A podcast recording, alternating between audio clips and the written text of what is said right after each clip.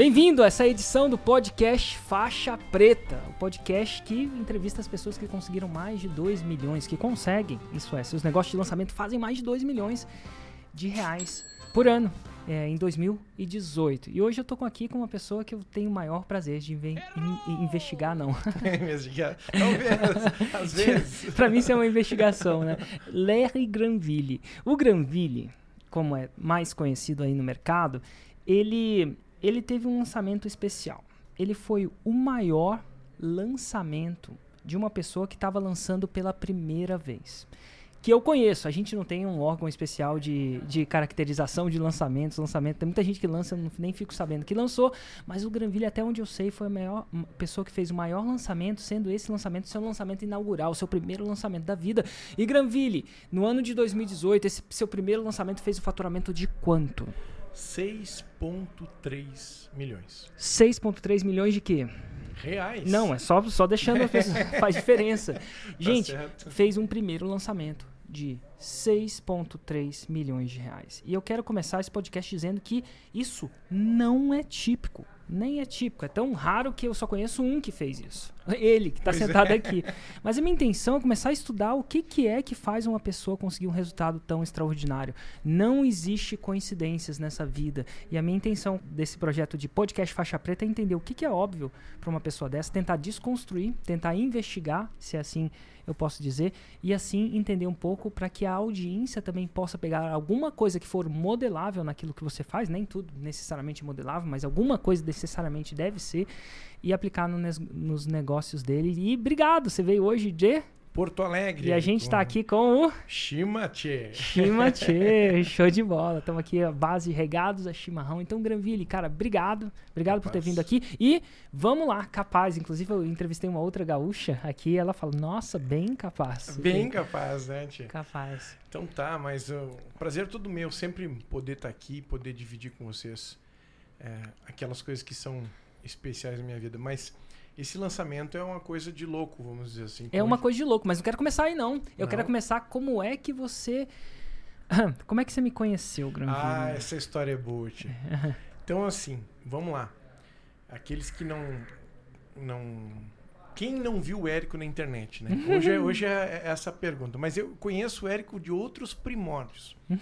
Acho que dá para dizer que por uma, um certo tempo da vida eu conheci o Érico mais que o Érico. É. e eu explico por que isso. Lá pelas tantas, né? É, 2000 e... Ah, sei lá, 11... 2011, 2012, alguma por coisa aí, assim. Por aí. Por Antes aí. do Érico ser Érico. Antes do Érico ser Érico. O Érico era... Hum, o irmão do Hugo. O irmão do Hugo, exatamente.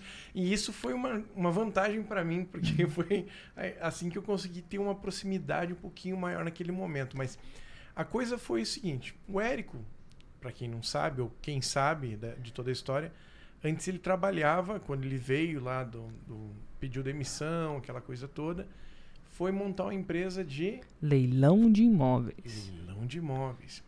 E o seu Granville aqui já trabalhava, entre outras coisas, porque eu tenho uma série de atividades profissionais, mas entre outras coisas já trabalhava com leilão de imóveis. Você já comprava e vendia imóveis em leilão. Para por aí. Paro. Para. Vamos começar então. Para aí. Me diz como você chegou nessa atividade. A gente aqui a gente tem, a gente vai entender como é que o Granville, você nasceu com dinheiro, comprando imóveis em leilão. Como é que você chegou à atividade de comprar imóveis em leilão? E gente, quem está aqui comigo, isso vai fazer total sentido no final. Na realidade, Érico, nascer com dinheiro, não, bem, bem, pelo contrário. Eu sou o mais velho de uma família de cinco irmãos. Hum, conheci um deles, é, que é o Elvis, é o mais. Cantor. Cantor. Se você seguir o, o Granville no Insta dele, de vez em quando vai ver o Elvis cantando. É. E sendo o mais velho de uma família, minha família quebrou lá lá, lá, muito lá atrás. Aí nós fomos num hum. apartamento pequenininho, cinco hum. irmãos dentro do apartamento, hum. aquela coisa, cresci. Lá em Porto Alegre? Lá em Porto Alegre. E nessa, nesse vai e vem da, da vida, fui fazer um trabalho uh, filantrópico, fiquei dois anos fora, voltei, casei. Quando eu casei, batalhando para comprar minhas coisas, eu trabalhava com informática. Né? Uhum. É, fiz alguns cursos, fui muito autodidata. Uhum. Inclusive tem uma história, acho que eu nunca te contei essa história uhum. de como é que eu e, e, como é que eu entrei na, nessa coisa de computador. Eu acho que eu vou te contar agora. Conta, vou, conta. Vou fazer vários loops aqui. Claro. Então, o que acontece é o seguinte, aos 12 anos a gente tava guardando dinheiro, eu e o meu irmão. É um dos desses... Qual deles? O Christian. Christian, É. o mais velho? O Christian, depois de mim, é o mais velho. Hum. E eu e o Christian tava guardando dinheiro para comprar um computador. Hum. E naquela época, ah, nós estamos falando de 1988, eu acho, um pouco antes, talvez, é, a inflação no Brasil era galopante, não é o cenário que tem hoje, né? É, tu botava o dinheiro num, numa- num dia, no outro ele já não valia nada, ou tu tinha que aplicar numa coisa chamada overnight, Hum. né? Os, quem tem 20 anos aí, geração Y, não entende o que, que é isso, né? Tu ia no supermercado, num, de manhã era um preço, de tarde era outro. Uhum. Bom, a gente guardava dinheiro, tava guardando, meu pai levava para nós na, na poupança e tudo mais, e a gente tava juntando dinheiro. Quando a gente tava quase conseguindo dinheiro para comprar o computador, o que que aconteceu? Apareceu na televisão uma propaganda de uma menina com câncer. Uhum. E essa menina, ela morava cerca de uma, uma quadra da nossa casa. Meu pai olhou para nós e disse assim: Você sabe o que vocês têm que fazer, né? Hum. Então nós pegamos aquele dinheiro todo que a gente tinha comprado, eh, guardado, e fomos lá e doamos para ela. E aí começamos de novo, cortar grama, limpar o prédio. Às vezes nós sujava coisa para poder limpar e ganhar dinheiro. então, coisas assim. Mas era muito difícil por causa dessa questão dos juros, do, do- do- da inflação. Muito, muito, muito. E aí chegou um, de- um dia de manhã que eu levantei com o meu irmão e disse: Ah, mano, nós tinha cerca de metade do valor do computador. Hum. E eu disse pro meu irmão: Ah, mano, vamos dividir o dinheiro, cada um compra e faz o que quiser. Certo? Meu pai, seu Paulinho, que tu conheceu, Hum, sabe, Professor de karatê. professor de karatê, ele disse: Não, não, para aí. Vamos lá, vamos comprar na Casa dos Gravadores. Um merchan, nem existe mais a Casa dos Gravadores. Era uma loja de computadores, não computadores, mas eletroeletrônicos na época. Uhum. Ficava no centro de Porto Alegre e o dono da- de lá era um japonês. E meu pai foi lá e comprou, deu entrada e disse: Não, agora vocês trabalham para pagar as parcelas. Nós chegamos em casa com aquele computador. Naquela época era um TK2000. Uhum. Era um computador que tu ligava na televisão. Ele tinha um toca-fita. Uhum. Não tinha disquete, nem tinha disquete na época ainda. Uhum. Tu botava o disquete, o, o toca-fita para jogar ou para fazer as coisas acontecerem. Quando eu liguei aquele computador na televisão, eu fiquei maravilhado. Eu digitava qualquer tecla aparecia na televisão. Aí eu fiquei extasiado com aquilo. Eu digitava no teclado aparecia na televisão. Hoje é coisa simples, mas naquela época e eu queria saber como é que aquilo funcionava. Hum. E eu fiquei olhando para aquele computador, olhando para aquele computador, olhando para aquele computador e eu desmontei todo aquele computador. Uhum. E eu montei de novo. Uhum. E sabe o que aconteceu? O que aconteceu? Não funcionou. Ah, desmontou e montou e não funcionou. Não funcionou. Aham. Aí cheguei pro meu pai e disse: "Pai, não tá funcionando o computador". Hum. Era uma coisa cara pra época. Meu pai pegou nós, levou lá na casa dos gravadores. E chegou, olha, não tá funcionando. O japonês pegou o óculos assim, foi lá pra trás com o computador, não deu cinco minutos ele voltou. Está funcionando, Uhum. mas vocês mexeram, né? Hum. Aí eu fiz assim, Sim. sim com a cabeça, né? Aquele sinalzinho de, de criança. E aí eu fiquei assim, achei que ia tomar ali uma bronca do meu pai, né? Meu pai ficou com aquela cara meio fechada, mas fomos embora, fomos, chegamos em casa. Chegamos em casa, sabe o que eu fiz? Hum. Eu não me aguentei. Desmontei de novo. Só que dessa vez, junto com o meu irmão Christian, nós criamos um método. Uhum. Nós pegamos uma cartolina, colocamos ali no chão, e cada peça que nós sacava do computador, nós desenhava na cartolina como se fosse o computador. E aí nós desmontamos tudo e montamos de novo. E funcionou. Interessante. E eu fiquei muito feliz com aquilo. E aquilo ali foi, acho que, o meu o meu iniciar com a parte de informática, com a parte de pesquisar, com a parte de investigar a coisa, como é que ela funcionava. Tá? Isso devia ter uns 12 anos, 11 para 12 anos. Então a vida seguiu, as coisas seguiram, fiz N outras coisas nesse meio tempo. Daí, como falei anteriormente, eh, fui fazer um trabalho filantrópico, fiquei dois anos fora, ajudando as Uhum. pessoas e tal. Voltei. Quando voltei, casei rápido. Uhum. É, eu conheci, entre conhecer a minha esposa e casar foram oito meses. E engraçado que ela me falou uma coisa na cozinha ontem. Uhum. ela disse: Não, mas aqui tu é um pouco mais demorado em algumas coisas. Certo. E eu sou mais rápido. Ela disse: Tu é demorado. Eu disse: Como assim? É, se fosse por ti, nós tínhamos demorado mais pra casar. Ela te pediu em casamento, Ela quase. me pediu em casamento. Eu fiquei sabendo dessa história. Quando é que tu vai me pedir em casamento? Exatamente. Mas aí tu casou e qual foi a sacada? Aí o que acontece? Começa a vida, tu começa a trabalhar e, e a vida não é muito dire... não é como a gente planeja, né? certo? Nenhum plano. Sobrevive ao campo de batalha. Exatamente. Aí eu fui planejando as coisas, ah, vou comprar um apartamento, isso aquilo, comprei, as prestações aqui e ali. E lá pelas tantas, Érico, as coisas deram tudo errado, eu tinha empresa de informática, não estava dando certo, não era como é hoje, que você tem computador em tudo que é lugar. Hum, Era mais difícil para conseguir para consertar.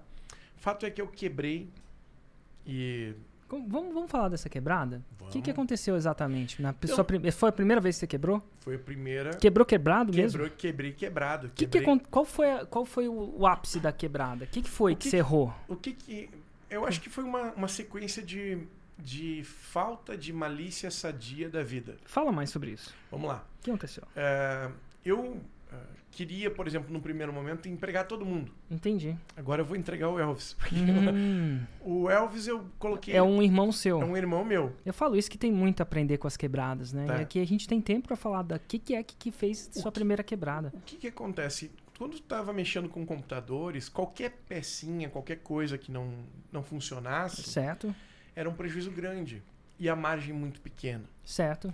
E naquela época, eu tive a bênção e a maldição Uhum. de ter um crédito muito grande. Certo.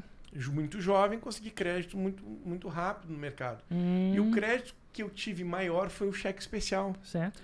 Só que o cheque especial até hoje, hoje ainda é menos, mas naquela época chegava a ser 14% ao mês. Uhum. E eu tive um cheque especial Ao mês. ao mês. Eu tive um cheque especial de 100 mil reais. Então, eu, eu digo vou entregar o Elvis porque é, é aquilo que eu me lembro, assim. Eu comprei uma, alguns processadores na época Uhum.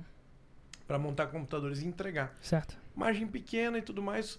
E o Elvis, no montar, quebrou um pino do processador.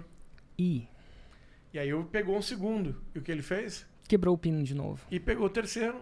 Quebrou o pino de quebrou novo. o pino de novo. Aí você quebrou a cabeça do Elvis. Aí o Elvis, aí a gente viu que ele não era bom naquilo que ele estava fazendo. Que Só louco. que ali, aquele, eu não tinha ah, como bancar aquilo. Então eu fui pegando dinheiro aqui, dinheiro ali, cheque especial e tal. E com- comecei a contratar pessoas. Porque o que, que, que acontece? Certo. Quando eu cuidava daquilo sozinho, quando eu montava, quando eu entregava, quando eu fazia tudo, eu não tinha esse problema. Só que eu também não estava crescendo. Como a margem era muito pequena, não estava evoluindo. E eu queria evoluir. Certo. Então eu comecei a contratar pessoas. E aí esse tipo de situação em outros campos foram acontecendo. Certo. E margem para época de informática, altos impostos, Juro comendo. juro comendo, atrasando às vezes uma guia de imposto, pagava dois meses depois o juro muito alto. Uhum. Sei que lá pelas tantas a, a- a bola de neve foi chegando que eu- isso encostou nas minhas contas pessoais, Certo. de tal maneira que comecei a atrasar o apartamento, de tal maneira que Hum. comecei a atrasar a prestação do carro que eu tinha comprado Condomínio. condomínio, a IPTU. E aí foi pro saco. E aí foi, o meu apartamento foi para leilão. Ah, galera, olha só. O seu apartamento foi em leilão. É. Que na época pode não ter soado, mas talvez tenha sido a maior bênção da sua vida. Talvez. É, eu, eu, eu Mas, mas vamos chegar lá. Foi a leilão de verdade de mesmo. leilão de verdade, de chegar o oficial de justiça com a data do leilão, de dizendo, ó, tá aqui, vai ter uma data do leilão, de ter um, um local para ser feito o leilão, de ter um leiloeiro, de, de você não ter. ah, eu me senti. né, naquela época eu tinha duas, duas crianças pequenas, ah, já constituído a família, então. E assim, um sentimento terrível de, de impotência, porque então, poxa, eu tava com a empresa rodando e 100 mil e 50 mil. Só que cada vez que eu pegava o, bendito 100 mil esperava um mês, Hum. era mais 14 mil que eu tinha que pagar. Certo, 14%. Entendeu? Uhum. Mas, além disso, o que acontece? Não entrava o suficiente, não entrava nem para pagar os 14 às vezes. Por quê? Inexperiência, não sabia. E aí, você perdeu o apartamento? E aí, Érico, eu tive. Eu, eu fui perdendo outras coisas. Perdi, ó. Os carros foram para leilão. De verdade? De, de... Seus carros foram leiloados foram, também? Foram embora. De verdade. E foram... chegaram a ser executados. O leilão For... foi executado. Não, o, dos carros foram executados. Certo. Foram Perdeu os... eu, eu, tive que sair do meu carro com um oficial de justiça na, na porta. Entendi. Ele, ele pegou, chamou um guincho e levou. Você lembra disso? Lembro. Hum. Lembro quem é, nome, o dia, onde é que foi. Interessante. Foi uma situação bem. Inclusive, nesse meio tempo também daí tive desabores com amigos que eram é, de uma vida que eu tinha achado que aquela confiança, só de confiança, de não ter que assinar documentação nenhuma, ia dar tudo certo, com um carro que eu tinha no nome de uma outra pessoa. Então o carro foi. É, o carro lembra? foi. O uh, que mais que foi? Uh, consequentemente, o crédito com fornecedores. Cê, seu, seu nome foi para o SPC? Meu nome foi para. É, é, o seguinte: é, tem uns clubes aí chamados SPC Serasa hum. e outros mais. Todos esses clubes eu fiz parte. eu me associei. Literalmente. Literalmente. Foi para SPC, foi para Serasa. É, aquela coisa de ter cobradores cobrando uh, por telefone. Né? O meu telefone, para te ter uma ideia, ele já nem ligava, ele só recebia. Hum. E era só cobrança. Era só cobrança. Né? E olha, para colocar as coisas de uma maneira bem clara, eu, eu, lembro, um dia eu cheguei, sentei em casa, sentei, o que mais pode acontecer? Eu olho assim, pá, corta a luz. eu tinha comprado um ventilador de teto para instalar e um amigo meu que é. nunca vinha para instalar, ele, ele ia me ajudar a instalar. Naquele dia ele aparece. Uhum. E eu disse, não, vamos instalar hoje que eu vou te dar uma mão. E eu torcendo que ele fosse embora antes que o sol acabasse, né? Porque senão ele ia ver. É, e assim, eu me senti assim, hoje eu conto isso com muita. Com é. muita. Uh... Mas o leilão foi, eu, eu, imagino que você deve ter essa parada de conta com muita. Não deve doer tanto quanto doeu naquela é. época, é. né? Mas e aí, você foi? O, o imóvel chegou aí para Perdeu foi, a casa também? Uh, uh, foi. Eu você quase perdeu? perdi o apartamento. Entendi. Por quê? Ah, aí a gente vai ver o jogo então, da virada. quebrou tudo. Eu tô lá um dia terrível dessa situação. Hum, tu fica inerte. Tu, tu, quer fazer, as pessoas te motivam, isso, aquilo, mas tu fica inerte. Até que então a minha esposa falou uma coisa para mim lá. Ela disse: Olha, se a gente não agir, vão agir com a gente. Certo. Né? E eu disse: Bom, então tem que fazer alguma coisa. E eu fui procurar um advogado. Aí o advogado me deu um valor, não tinha como pagar. Eu lembro que quando eu fui até o advogado, eu tinha dinheiro para pagar o ônibus. Hum. Quando eu saí de lá, não, eu ia pegar o ônibus. Eu, eu lembro até hoje, eu peguei o Assunção, que é uhum. um dos ônibus que tem lá. E eu, disse, mas como é que eu vou pagar o ônibus? Uhum. Aí eu avisei o cobrador e disse, não, não, tranquilo, desce aí no próximo ponto. Aí eu fui para casa caminhando. E naquele caminhar eu fui pensando o que, que eu ia fazer.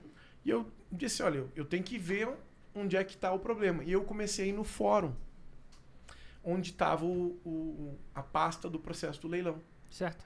E eu ia todo dia lá no fórum perguntar e saber. E eu comecei também a ir na biblioteca pública. Uhum. E na rua da biblioteca pública tinha muitas livrarias de direito. E eu comecei a pesquisar nessas livrarias. Pegava o livro, ah, direito imobiliário, isso, aquilo, que não era exatamente esta a, a conotação. Mas o fato é. Você estava não... fuçando na lei de leilões do mesmo jeito que você fuçava no computador. Exatamente. Não do mesmo jeito, literalmente. Mas, mas, mas o método é, é muito similar. Mas aí você tava batendo a cabeça ali. Quebrando a cabeça. E aí?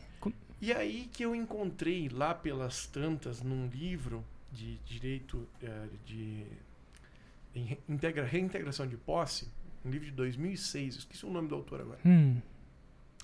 Ou 2003, eu não me lembro agora. 2003, 2006, um dos dois, dos dois anos que falava que todas as partes teriam que ser notificadas da, da, do leilão para que o mesmo pudesse ocorrer. Entendi. Todas as partes, eu minha esposa. Quem tinha sido notificado? Eu. Minha esposa não tinha. Você achou um furo no processo. Exatamente. E aquilo, hoje, hoje eu sou formado em direito, mas na época eu não tinha mínimo conhecimento sobre isso. Certo. E naquilo eu me agarrei e fui perguntar pro escrivão lá. Uhum. Aí o escrivão olhou assim e disse, tu sabe, rapaz, que tu tem razão. Vamos comunicar ao juiz. Aí a gente fala meio assim lá, né? Uhum. E aí, o que acontece? Por causa daquilo, parou o processo. O processo. Entendi. E eu consegui tempo para me reestruturar e ganhar uma grana, pagar as prestações que estavam atrasadas, renegociar. E aí, em função disso, eu não perdi o leilão. Mas fato é que quando eu estava nesse, nesse, nessa questão toda, eu estava é, pensando no leilão, mas não estava nem pensando no que estava acontecendo ali, no, de valores, entendeu? Certo. Eu queria pagar minha dívida, não estava preocupado quanto que ia leilão. Depois que isso aconteceu, eu fui olhar quanto que ia para a asta pública, pro, é, como a gente Quanto fala. que o, seria o lance inicial, né? Isso. E era metade do valor que, que era de mercado. Entendi. E eu disse, meu pai do céu, se alguém tivesse comprado isso aqui, ia ganhar uma grana. Uhum. Ao mesmo tempo, eu ficava com aquele sentimento da, da questão, pô, mas que injustiça, eu com família, com meus filhos pequenos, né? E isso eu reclamava lá no fórum. E um dia, o, um dos oficiais me falou um negócio que me, me ajudou a entender. Hum. Eles, eles escreveram, o negócio é o seguinte, tu tá com essa situação toda aí, Porque muita gente demoniza leilão, né? Exatamente. Né? Tem, tem, tem esta parte. Mas ele me falou assim. Como se leilão fosse uma coisa do mal para tirar o apartamento das pessoas, aquela e, coisa toda. E eu pensava exatamente isso. É. Eu disse, mas que absurdo, que injustiça, que país desse jeito. E ele me falou naquele dia o seguinte: ó, Greville, tu assumiu um compromisso. Se não fosse desta maneira, as pessoas não conseguiriam comprar imóveis no Brasil porque a taxa de juros seria extremamente alta. Então ninguém poderia uh, conseguir o sonho da casa própria. Porque o banco ia ter que aumentar o juro tanto porque pelo, pelo não, risco. Pelo risco, porque ele não sabia se ia receber Exatamente. ou não. E aí por, as pessoas que pagam ia ter que pagar um juro muito maior. Exatamente, aquela pessoa que é correta, que é certinha, que se esforça para estar é. tá em dia. E o condomínio de vários prédios ia ficar no buraco, né? Porque muita gente, muitos imóveis vão a leilão para pagar o condomínio que Isso. o cara não paga. Tem Aí às vezes o cara leva o imóvel a leilão para que os outros condôminos não tenham que sofrer pelo fato de alguém não estar pagando a sua parte. Tu lembra bem disso ainda. Eu lembro.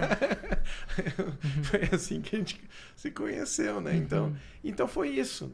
Aí quando isso aconteceu, eu fiquei com esse pensamento na cabeça. Mas ainda assim você não tinha dinheiro para comprar imóvel leilão, Não. você estava sobrevivendo. eu, eu guardei esse pensamento, tá? Na, Uhum. na, na mente. Eu disse, olha, um dia que eu tiver grana, eu vou fazer isso aí. E como é que você começou a ter grana na vida, Granville? Então vamos lá. Até então você só tá, É, eu tá sofrendo, vamos dizer É, assim. então o que aconteceu? Nessa circunstância de, de buscar retorno, eu comecei a trabalhar ah, daí sozinho como técnico em informática. Certo? Então eu ia ah, nas- nos lugares, ia nos bairros que, que eu achava que tinham mais computadores para consertar, Uhum. porque não era que nem hoje tu digita no Google e tal, e faz propaganda. Certo. Não tinha, era uma coisa meio panfleto assim e tal. E só que era muito minguado. Minguado é uma expressão gaúcha. É, né? muito pouco. Muito pouco, né? E essa, eh, essa atitude me fez, esse- essa falta de, de, de trabalho, me fez eh, fazer várias coisas. Eu trabalhei em tudo que tu possa imaginar, Érico. Trabalhos temporários. Eu fui auxiliar de pedreiro, De verdade. de verdade. Inclusive tem uma foto sua Tem uma no foto seu minha- Instagram. é, não, tem, tem uma foto minha, eu sei bater uma laje, sei virar um traço de, de concreto, Aham. sei fazer... eh, não sei se era tão bom que me demitiram, mas Aham, Mas você tava mais em forma. tava. É que tinha metade do Granville que tem hoje, né? Inclusive, na edição, vou pedir pra equipe botar a foto do Granville de Pedreiro. Vai lá que tá lá. De auxiliar, não é, eu não 10 pedreiro. anos, o que, que é? É, Auxiliar de pedreiro. Auxiliar de pedreiro. auxiliar, não era nem pedreiro, era auxiliar. Mas eu fui porteiro, eu fui motorista, eu fui jardineiro. E uma das coisas que estava tendo um pouco mais de. de, é, de que tinha constância era para ser guia de ônibus. E naque... Guia de ônibus. Guia que de ônibus precisa de guia lá em Porto Alegre? Não é lá em Porto Alegre. É o seguinte, é, naquela época, hoje eu não sei exatamente como é que funciona, se tem que ter faculdade, e tudo, mas naquele momento, o guia de ônibus era alguém que ia junto no ônibus com as pessoas que iam fazer uma excursão. E tinham pessoas que iam fazer excursão para comprar coisas em vários locais, tipo o Paraguai. Certo. Então eu comecei a ser guia de ônibus. O guia de ônibus não paga a excursão, Hum, só que ele também não tem lugar para sentar. ele vai em pé? ele vai onde dá. Ele vai em pé, ele vai conversando com o motorista, ele vai na- na- na- lá no fundo. Ele vai onde dá, tá? Entendi. Então, e a gente tinha algumas responsabilidades. Você limpa o ônibus, você lava banheiro, coisas assim. Mas é bom porque além daquela remuneração que você é, ganha ali, certo. a passagem gratuita, as pessoas te dão pequenas gorjetas. Hum. Tá? E com, como que essas coisas aconteceram? Como que um, uma coisa vai puxando a outra? Bom, eu sempre tive um sentimento de ser correto, ser justo. Sempre tive isso. Meu pai diz uma coisa que meu filho, seja íntegro e honesto aonde tu colocar a tua mão e o teu entendimento. Uhum. Um dia, eu tô descendo lá lá, pela quando você vai, não sei se você já foi a Foz do Iguaçu. Não. não. É, já, mas foi muito tempo atrás, tá. eu não sei qual é. Quando, quando você vai lá, tem uma ponte para atravessar. eu ônibus lembro dessa ponte. Atravessa, né, chamada Ponte da Amizade. Uhum. E lá do outro lado, os ônibus param, as pessoas descem e vão fazer suas compras. Ali, o que, que tem muita gente? Tem muita gente trocando dólar. Certo. E tem menininho de 14 anos armado. Todo mundo anda armado lá. Uhum. Né? Metralhador e tudo que é coisa. Bom, eu comecei a viajar para trazer um pouco de, de direção para essas pessoas ali. Uhum. É, muitos eram muito mais experientes que eu. Certo. Eu não acabava não sendo, eu acabava sendo um ajudante. E essas pessoas estavam fazendo esses, esses, as suas compras para trazer e vender. Lá pelas tantas, uma das pessoas, uma senhora, desceu do ônibus e estava trocando dólar na rua. Certo. E eu ouvi a pessoa falando com ele, o paraguaio, dando um valor para ela. Vou, vou, dar um exemplo, como se fosse dois reais. Certo. Mas na conversão mesmo ele estava fazendo dois e dez. Entendi. E eu parei do lado do cara e disse, não. E dei uma dura no cara. Não, tu tá, tu tá errado assim, se assado. Certo. Aqueles 10 centavos de cada dólar, uhum. se tu pegar em mil dólares, dava 100 reais. Que era o que aquela senhora estava comprando. Aquela senhora ficou tão feliz de eu ter ajudado ela que ela me deu aquele dinheiro. Nossa, ela te deu 100 reais. ela o, me deu o 100 equivalente. Pensa, é, volta aí, sei lá, 15, 18 anos atrás. Entendi. Para quem estava quebrado, quem estava vendendo almoço para pagar a janta, eu me senti muito rico. Certo. E ali foi onde teve uma primeira ideia. Vou trocar dólar. Vou trocar dólar. Eu corri no câmbio, na frente da casa da, da Shopping Lai Lai, que tem lá no, no, no Paraguai, e conversei com, com, com um cambista, com um dono da casa de câmbio. Disse, olha, eu tenho 50 mil dólares para trocar. e eu disse para ele, ele disse 50 mil dólares, me olhou, mas porque era um valor expressivo. Claro. E eu comecei a... a só que eu preciso de uma salinha para atender as pessoas. Uhum. E eu voltei no ônibus, ou nos ônibus, porque aquela altura eu viajava um pouco num, um pouco no outro e tudo mais. Disse, olha, eu tenho para trocar para vocês o melhor preço, vocês não vão precisar fazer isso aí na rua e tudo mais. Uhum. Então, Érico, um ônibus tem mais ou menos 36 lugares. Certo. Eu conseguia fazer um melhor preço com um. E eles traziam mais de mil, né? Porque eles Sim. iam trazer para revender, aquela isso, coisa toda. Isso, exatamente. Lá naquela época ele trazia bem mais de mil. 50 mas, mil era normal. É, uh, não para uma pessoa específica, mas para um dividido com um grupo ali. Então eu ganhava entre 80 e 100 reais por pessoa. Uhum. Vezes 36, 3.600 reais por viagem. Uau. Eu viajava domingo de noite, chegava terça de manhã. Terça de manhã, terça durante o dia eu trabalhava nos meus negocinhos, na minha lojinha. Uhum. Terça de noite eu ia.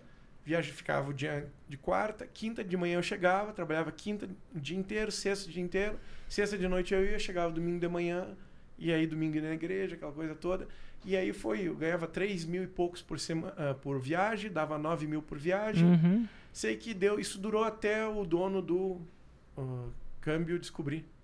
Ah, o câmbio, dono do câmbio falou assim, ué, onde está vindo esse dinheiro todo? Isso, aí ele descobriu e botou um funcionário e acabou a minha fonte de renda. Só que nesse meio tempo. Você juntou um dinheirinho. É, juntei um. Eu não, eu não me lembro de quanto, mas juntei um, algum dinheiro. E eu continuei viajando. Certo. E neste meio tempo, numa dessas viagens, eu conheci uh, uh, lá na, na, na, na fronteira, eu, esses ajudantes que vão atravessar coisas chama de mula. Certo. Tá? Pelo menos chamava na época. Então a, a, mula ganhava, sei lá, 10 reais, 15 reais, 20 reais para ajudar a atravessar. Porque na, naquela época, o que, que se fazia naquela época? Tinha. A cota Cotas. de dólares era 150 dólares. Era 300, depois baixou para 150. Então quando baixou, deu muito emprego para mula. Por quê? Porque Passava, ia é, voltava, ia isso, voltava. Ia voltar. Né? Se fosse pego, era registrado. Se não fosse pego, não era registrado. Entendi. E veja, isso naquele momento, uh, na minha cabeça, eu achava que aquilo era tudo legal que eu estava fazendo. Por quê? Porque diante de todo o sofrimento que eu estava passando, certo. nunca na vida que eu ia me preocupar com imposto naquele momento ali. De, de, de ah, compra isso, vende aquilo. E então tinha acabado o negócio do, do, do câmbio, eu tinha algum dinheirinho que deu para dar uma, uma, estruturada lá no meu apartamento, botar as coisas em dia, ou, outras coisas que, começam, que estavam pendentes, porque nessa brincadeira, Érico, eu fiquei devendo mais de um milhão de reais. Entendi. Não então, foi pouco. Não, não foi. Então, quando eu protelei o pagamento, eu ganhei um fôlego. E aí eu né, coloquei em, em, dia significa renegociar, não quer dizer que estava quitado. Entendi. Então tava, tinha um... Renegociado, porém não perdoado. Né? Isso. Então tinha muitas coisas para pagar. E aí eu conheci nessa, nesse meio tempo aí, que eu, que eu te falei, um camarada que estava atravessando a ponte e contratou uma mula. Só que a mula foi ser malandra. Hum. E a mula pegou o quê? Um, um, umas placas que ele estava comprando lá de computador e uns HDs e tava querendo cobrar bem mais caro dele, dizendo: olha, eu vou esconder aqui, que aqui eu tenho que pagar mais caro, certo. mas tu vai ficar mais protegido. E não tinha nada daquilo. E eu vi e aquele mesmo sentimento do meu pai, de, de ser correto, de onde tu colocar tua mão em teu entendimento. Eu fui lá e dei um, um duro na mula uhum. e, e, falei com aquele camarada. Aquele camarada chama-se Roberto, o nome dele. Uhum. Ele ficou tão feliz, tão feliz com aquilo que eu fiz, que quando nós chegamos em Porto Alegre ele me agradeceu. Mas ele é, ele é meio nerdzão, vamos colocar assim. Certo. Tá? Eu sou uma pessoa que tem conhecimento técnico, mas tem uma facilidade de conversar. Ele já tem é, é extremamente introvertido. Quando ele chegou lá, passou uns dias, eu fui viajar e tal, ele me ligou dizendo: "Olha, eu trouxe uma placa, deu problema, será que tu pode trocar para mim?" E eu troquei, sem cobrar nada por isso. Levei de volta. Troquei. Olha, tô vendo o padrão. Tô é. vendo padrões. Lá atrás você ajudou a velhinha, vou chamar de velhinha, mas é. podia ser uma senhorinha, né? É. Talvez. Isso te deu uma sacada, que te deu um respiro. Ali na frente você ajuda o Roberto. Uhum. Sem esperar nada em troca. Olha que interessante. E, e, ó, gente, cara, não existe coincidências. A gente vai tentar entender o padrão aqui padrão do maior lançamento debutante, vamos dizer assim, que eu conheço. É que nós conhecemos, né? Como é que aconteceu esse lançamento? Mas aí você ajudou o Roberto. Aí eu ajudei o Roberto. Não cobrou nada. Nada, não, eu não e, e, de coração, eu não fiz aquilo com algum intuito de ele me, ah, isso aquilo me dá algum retorno. Não. E, aliás, eu levei uh, o equipamento para ele e disse, ó, entreguei da melhor forma porque sempre quando fiz, fiz algo pensando como se fizessem para mim, me protegessem. Se eu pudesse proteger alguém, alguém me protegeria. Certo. Um círculo né, um, constante de, de boas coisas. Aí passou um tempinho, o Roberto disse, me ligou, disse, oh, vamos conversar, quem sabe a gente pode trabalhar junto. E demorou até um pouquinho isso acontecer, tá? Porque ele, por ser introspectivo, demorava e tal. Até que eu fui, um dia disse, tá, vamos conversar ou não vamos conversar? Aí, Igual a Thaís pedindo você, vamos casar ou não vamos é, casar? Isso aí, o padrão tá aí. aí conversamos, ele disse, não, o que eu queria te falar é o seguinte, eu, eu gostei da tua pessoa, de, da maneira como tu conduziu aquilo ali, e eu queria saber se de repente nós podíamos trabalhar junto. Eu vi que tu conhece as questões técnicas, mas eu acho que eu tenho um conhecimento mais aprofundado que tu. Uhum. E eu podia fazer a parte técnica, tu fazia a parte mais administrativa, comercial da coisa. Informática. E informática. Uhum.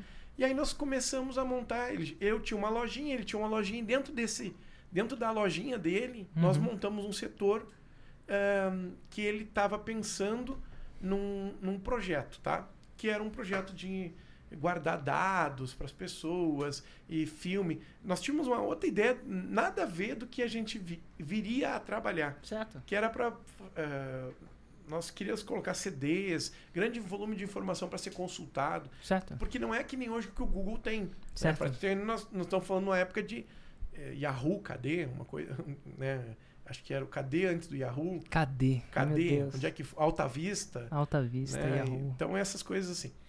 E, e nesse nesse nesse trabalho eu fiquei de contratar as pessoas que iam atender os clientes e tudo mais.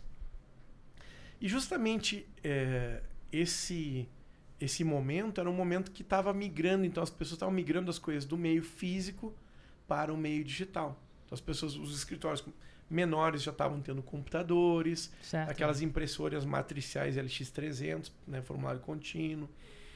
E as coisas, em vez de ser só impressa, elas estavam começando a ter, ser digitalizadas. Eu fui entrevistar pessoas uh, e lá pelas tantas achei um camarada, uh, vamos preservar o nome dele, mas ele, cada três perguntas que eu fazia para ele, ele me dava uma resposta que ele era honesto.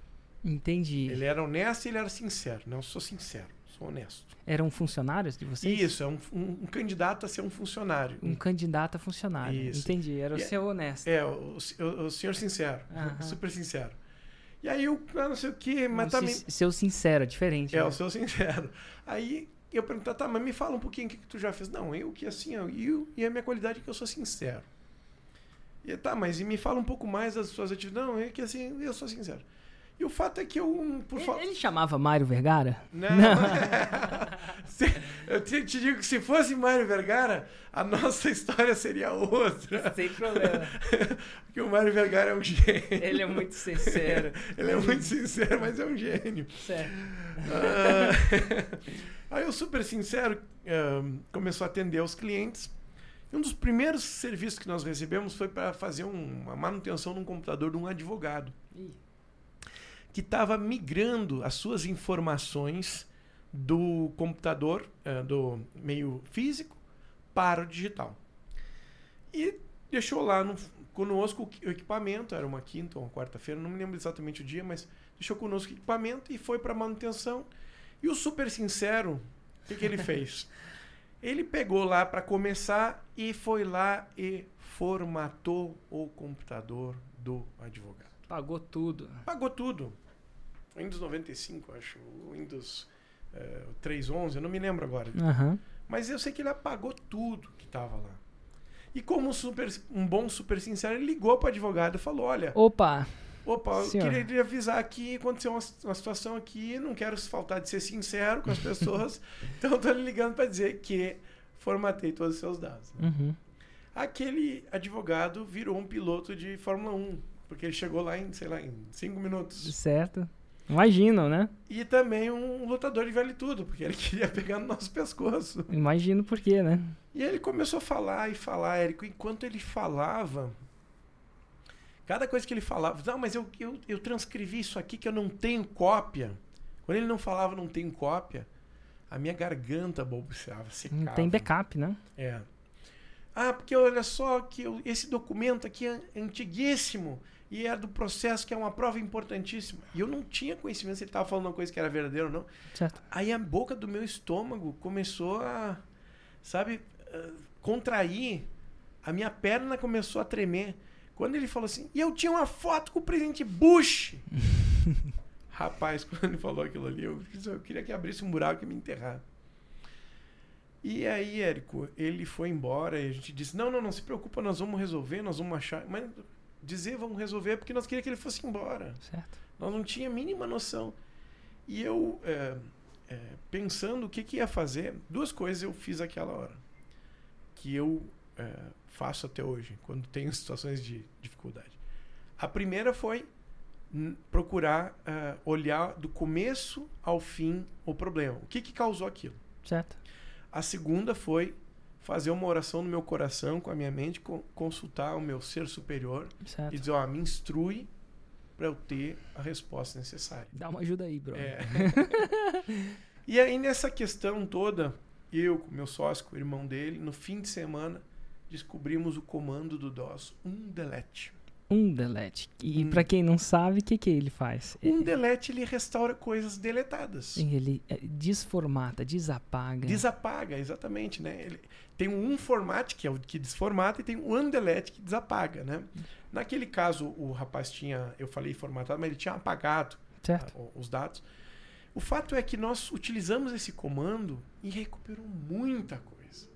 E aí tudo... até a foto Aí, deixa eu chegar lá. Uhum. Porque tudo aquilo que, enquanto ele me xingava e a minha boca do estômago doía, minha perna, que eu ficava pensando, em agora que vai ser a minha vida? Né?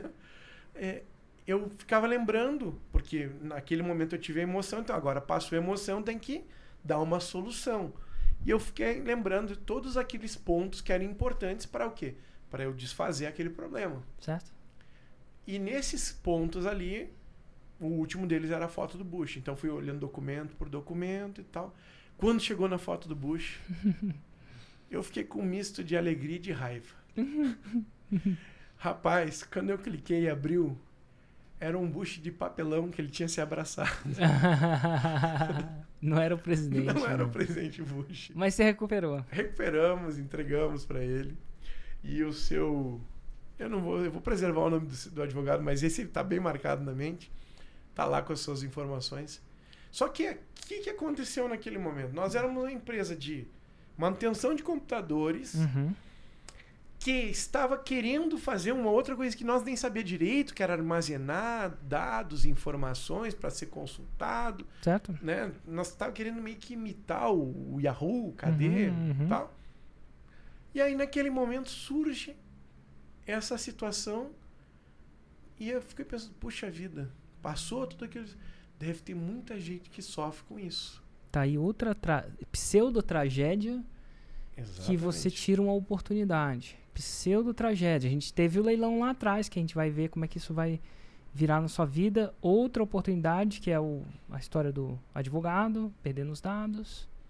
E, E aí aí- você falou, meu, tem, tem mais gente que deve sofrer igual esse cara. Exatamente. E aí, Érico, nós pensamos, nós começamos a mexer com o delete, com o formato, começamos a entrar em fóruns da internet. Na realidade, aquela época não tinha, tinha um Mirk.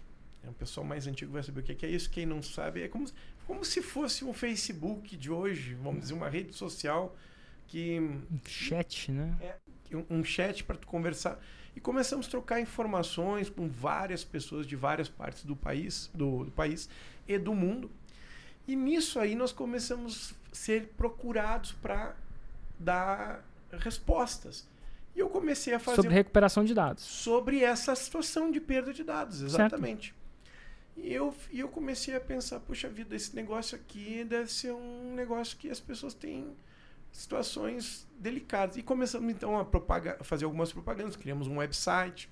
eh, na época não se chamava Data Recover, tinha um outro nome.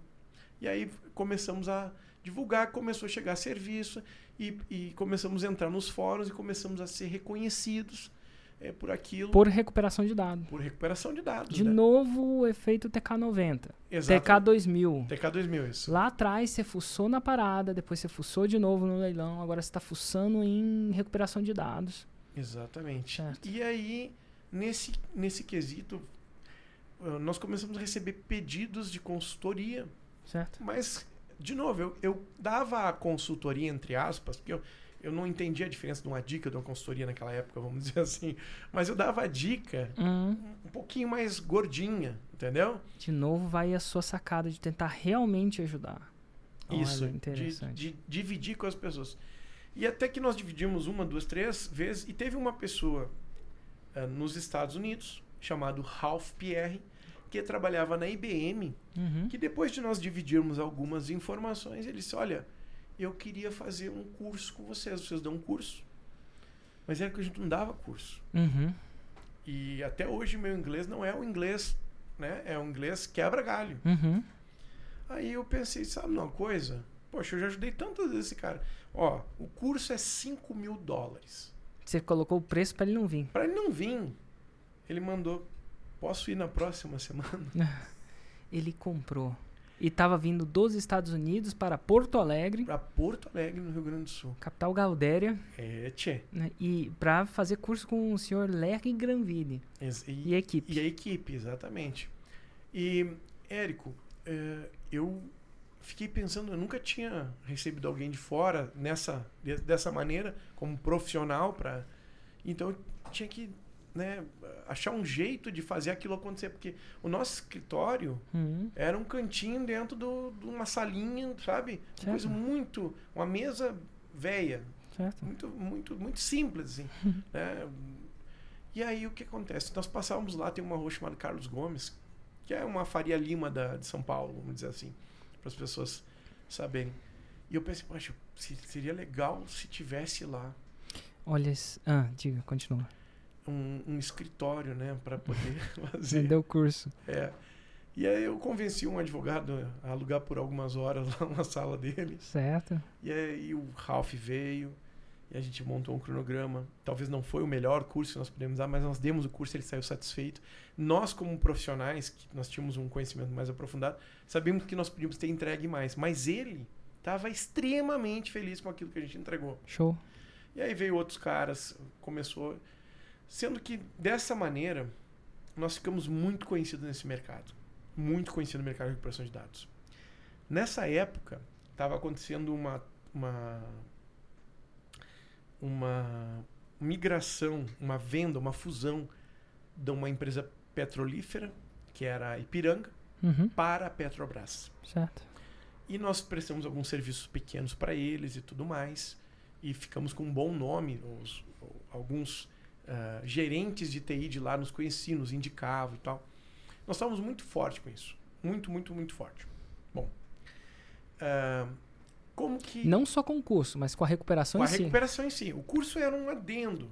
O curso era pro Ralph lá, certo. Isso, entendeu? Era um curso Mas você recuperava dados, o cara te mandava a parada lá e centenas e centenas e dezenas e de hoje terabytes, né? Certo. Mas recuperava. E aí o que que nesse meio tempo aconteceu? Aquele acidente fatídico em 2007, o, o fatídico, fatídico acidente da TAM, do voo 354, Em Congonhas. em Congonhas. Ela saiu de Porto Alegre e caiu em Congonhas. E aí ceifou a vida de muita gente.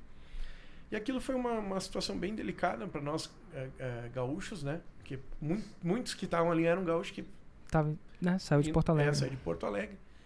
E, e junto com esses pessoas que estavam lá, tinham executivos dessas indústrias petrolíferas. Certo. Só que hoje, hoje tu guarda informação, tu tem nuvem ou a internet para guardar informação sigilosa. Certo. Naquela época, não era tão comum fazer isso e os executivos guardavam com criptografia ou o que fosse nos seus laptops. Certo. Então, quando o avião explodiu, também muito material que era de sigilo industrial ou de, de relação de co- comercial dessa fusão, De compra e venda. é, de compra e venda, foi embora. Nós fomos, como empresa, indicados para fazer o processo de recuperação de dados nos equipamentos que foram encontrados nos escombros. Certo. E, felizmente, nós conseguimos, de uma situação trágica, recuperar informações, não só profissionais, mas também coisas pessoais que nós tivemos Dos executivos? Dos executivos, de outras pessoas que estavam lá também, que, não, que não eram executivos, que acabou vindo materiais para nós, Certo. porque a- a- foi uma empresa norte-americana selecionada para fazer o processo de seleção dos escombros. Certo. E aí, de uma maneira muito competente, eles nos trouxeram muitos equipamentos e nós conseguimos recuperar. E, e quando fizemos isso, Érico, chamou a atenção de tudo que é tipo de, de área de tecnologia que possa imaginar, desde a parte de marketing até a parte de investigação de crime, como polícias nacionais e internacionais. É, faz sentido, porque o maior cliente de recuperação de dado tende a ser polícias. Porque quando você vai pegar um criminoso, qual que é a primeira coisa que ele tenta fazer? Pagar os dados. Apagar os dados. E isso precisa acontecer de uma maneira que tenha uma respeitabilidade do ordenamento jurídico. Agora estou falando um pouquinho de juridiquês, mas Claro. que a prova que vai, vai ser utilizada ela precisa ser válida. Senão ela invalida. Entendeu? E nós não tínhamos assim um conhecimento mais profundo da, do ordenamento jurídico. Até então também não estava formado em direito, não era um, um métier meu. Mas nós buscamos adequar esse meio termo. Entendi. E isso fez com que a gente fosse convidado para treinar, tanto dentro do país como fora do país. Polícias. Polícias, área de inteligências, áreas policiais, áreas judiciárias. Então você fala que você deu treinamento para polícias internacionais. eu não falo, eu ainda faço. Ainda faz treinamento. Isso, isso, Entendi. eu ainda faço. Esse é, Nacional também. nacional também. Polícia Federal, por exemplo. A Polícia Federal tem um departamento muito especializado hoje Certo. da, da que é o departamento de perícias e nós contribuímos muito. Hoje O Uhum. departamento deles é extremamente avançado. Então, em, em situações pontuais, nós contribuímos muito. Mas nós temos um excelente relacionamento com a Polícia Federal, com esse departamento da parte de perícia. E volta e meia, naquilo que nós podemos servir a nossa nação, nós estamos ali. Show de bola. Pronto. E aí você passou a ter contato com a polícia e tal. E, e, e como é que isso segue? Deixa eu te contar. Nós. Então, na parte de recuperação, chamou a atenção de muitos meios. Entre eles, grandes companhias que têm problema de pirataria. Então, o cara vai lá, faz um programa, bota no mercado, faz um sistema operacional, bota no mercado. Companhias tipo, por exemplo, Microsoft. Ah, Microsoft. Exatamente. O cara lá e pirateava o Windows. Exatamente. E nesse, nesse momento, o que, que acontecia antes? O camarada vai e vende computador com Windows pirata. Uhum lojas no Brasil isso era muito comum. Certo. Chegava numa loja, o cara. O Windows era muito caro na, na época. Não tinham eh, essas benefícios que tem hoje. Então eles davam um jeito de vender. Só que isso é um crime. Certo. Né? É um, não tem outra palavra. É um crime. E sendo maior ou menor, é o, sendo a sobrevivência, nós não não estou questionando o quê. Acabei de falar que eu atravessava a ponte do Paraguai. Certo. Né? Mas essas empresas elas tinham que tomar alguma atitude. A coisa é que quando, vamos dar um exemplo da Microsoft, quando eles faziam todo o trabalho lá com departamentos jurídicos que eles tinham e chegavam na, na loja, ah, o dono da loja já tinha um script lá que ele apertava um botão ou dava um comando rápido e todas as máquinas por rede formatavam seus HDs. Hum. Então a prova foi embora. Toda hora que chegava lá, um botão, puf. Isso. Programava tudo. Não tinha prova, não tem delito, não tem delito, não tem crime, não tem crime, morreu na praia. Certo. O que, que essas companhias fizeram? Nos contrataram e aí nós servimos como peritos ad hoc, que é um perito uh, nomeado pelo juiz por um momento específico, certo. para acompanhar em algumas situações, uhum. ou então, quando já aprendido, para fazer o processo de restauração desta informação obedecendo uma coisa que juridicamente a gente chama de cadeia de custódia. Hum. E, e respeitando todo o ordenamento jurídico para que aquilo pudesse ser utilizado como prova. Certo. Então isso rendeu muito para nós por um período. Muito, muito dinheiro, contratos muito bons. Certo. Só que a relação, às vezes, com grandes companhias é meio corporativista. Entendeu? Certo, certo. Você é um fornecedor, eu sou um cliente. Então, é, isso é uma coisa que, de certa forma, me incomoda até hoje, entendeu? Entendi. entendi. Eu tenho uma linha de lidar um pouco mais informal. Entendi. E, mas, e diante disso, só para entender, eu comecei a me especializar nessa parte de combate à pirataria. Bom, lembra que eu falei que quando eu tivesse uma grana, eu guardei lá na mente, eu ia começar a comprar leilão. Paralelamente, eu comecei a mexer com leilão. Porque agora você já fazia dinheiro de verdade. Exatamente. Então, já tinha um dinheiro, já tinha uma... Como é que chama a sua empresa de, de dados? Olha só que louco, ela não é uma só, porque eu comprei os meus concorrentes. Entendi. Então você tem mais de uma. eu tenho um, mais de uma. Mas Quais são? É a Data Recover. É, é a Data Recover. É a Recovery Data. É a SOS HD. e a Dr. Byte. E agora nós estamos iniciando a Hide Restore. Aham. Entende? Toma aí pra você. Então. Na garganta. É. Hide Restore. Então você tem várias. Então você atuou com quase. Isso. Várias. Na área de recuperação de dados. Claro. Né? Porque isso cresceu muito. Mas aí veio a, a, a, demanda de pirataria, que não é feita pela Data Recovery, é não. feita pro, pro, Embora algumas pessoas que trabalham nessas empresas foram migrados ou servem, prestam informações, por quê? Claro, faz sentido. Né? É, é, são competências necessárias, muitas vezes, para que você possa ter êxito no, no outro trabalho que está realizando de combate à pirataria. Mas aí, com o dinheiro dessas empresas, e agora você já é um cara bem de vida, já pode comprar imóvel, você lembra daquela vida lá, ah, aquele meu apartamento uhum. foi barato, agora eu vou entrar do outro lado da, da jogada e não, não do, do lado do lado que eu estava. Exatamente. Então eu estou favorecido de ter um recurso para poder investir. E eu começo a pesquisar esse mercado. E uma coisa que eu queria pesquisar muito era não arrematar imóveis que tivesse velhinho dentro, que tivesse pessoas doentes. Então começo a pensar estratégias para isso. E aí arremato meu primeiro imóvel, exatamente o que eu chamo do imóvel Zeca Pagodinho. Sabe quem é Zeca Qual Pagodinho? que é o imóvel Zeca Pagodinho? O Zeca Pagodinho, ele tem uma música que diz assim: Deixa a vida me levar, a vida leva eu. E o imóvel Zeca Pagodinho é aquele cara que compra o imóvel, muitas vezes, acima do padrão do que ele deveria. Uhum. Por exemplo, ele poderia morar num imóvel de 150 mil reais.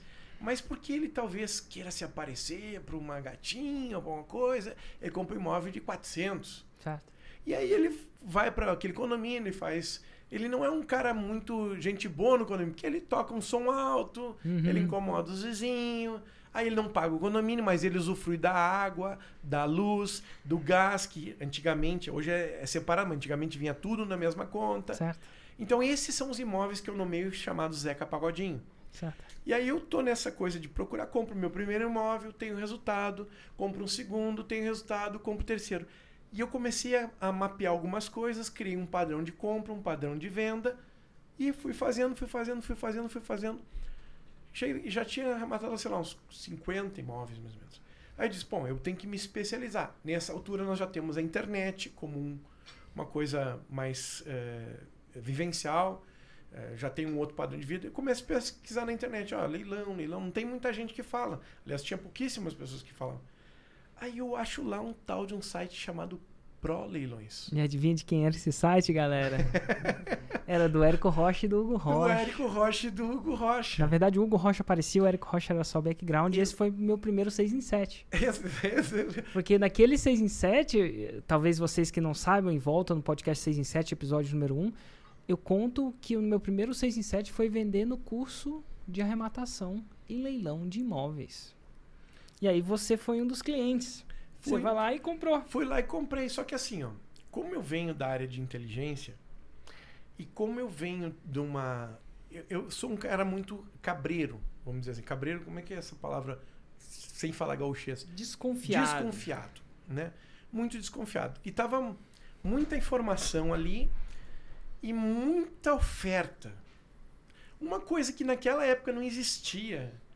Dizia assim, ó, compra se tu não gostar em 30 dias, tu tem teu dinheiro de volta. Certo. Aí eu pensei, baita picareta, né? Tá engordando o porquinho, pensei. Engordando o porquinho, a expressão é o seguinte, tu não mata o porco pequeno, né? Tu dá a comida para ele crescer. Aí quando ele cresce, e eu pensei, esse aqui é um golpe é, assim. Mas eu vou comprar o curso. Comprei o curso. Você não tinha medo de golpe, né? Você Não era o tinha- cara que. Exatamente. Comprei o curso. é, estudei o curso. Só que se eu fosse começar do zero, aquele curso era ótimo para mim. Certo. Mas eu já tinha feito 50 arrematações. Entendi. Tava bem básico pra você. Era, e aí o que, que eu pensei? Eu vou pedir o dinheiro de volta. E vou dar um atraque nesses picareta. Que claro. vão tentar não me devolver. É, eles vão me. Alguém vai me ligar, vai. vai acontecer um monte de coisa, né? Sempre tem aquele departamento que, que, que não quer é, devolver o dinheiro, sei lá. Total. E eu pensei comigo assim: vou, vou me preparar para isso aqui. Pedi o dinheiro de volta. E rapaz, eu tomei um susto. Hum. Porque o dinheiro entrou na conta e ninguém me ligou. ninguém me perguntou nada. Porque dizia assim, ó, só mandar um e-mail. Eu disse, capaz que só mandar um e-mail. Não pode ser só mandar um e-mail fazer isso. Eu só mandei um e-mail. E a gente devolveu o dinheiro. E vocês devolveram o dinheiro na minha conta. E aquilo me deixou perturbado. Eu disse, isso aqui deve ser uma pirâmide. Eles têm um golpe por trás disso aqui. Eu fiquei cabreiro. E, Érico, assim, eu vou te falar uma coisa que eu acho que eu nunca te falei. Eu fiquei pensando muito negativo de vocês. Muito negativo, assim, sabe? Pensando, ah, mas isso aqui deve, eles devem ser muito. Eles devem, deve, tá, deve ser uma coisa de outro país, eles devem estar fazendo uma armação. Eu vou envolver a polícia, vou fazer um negócio.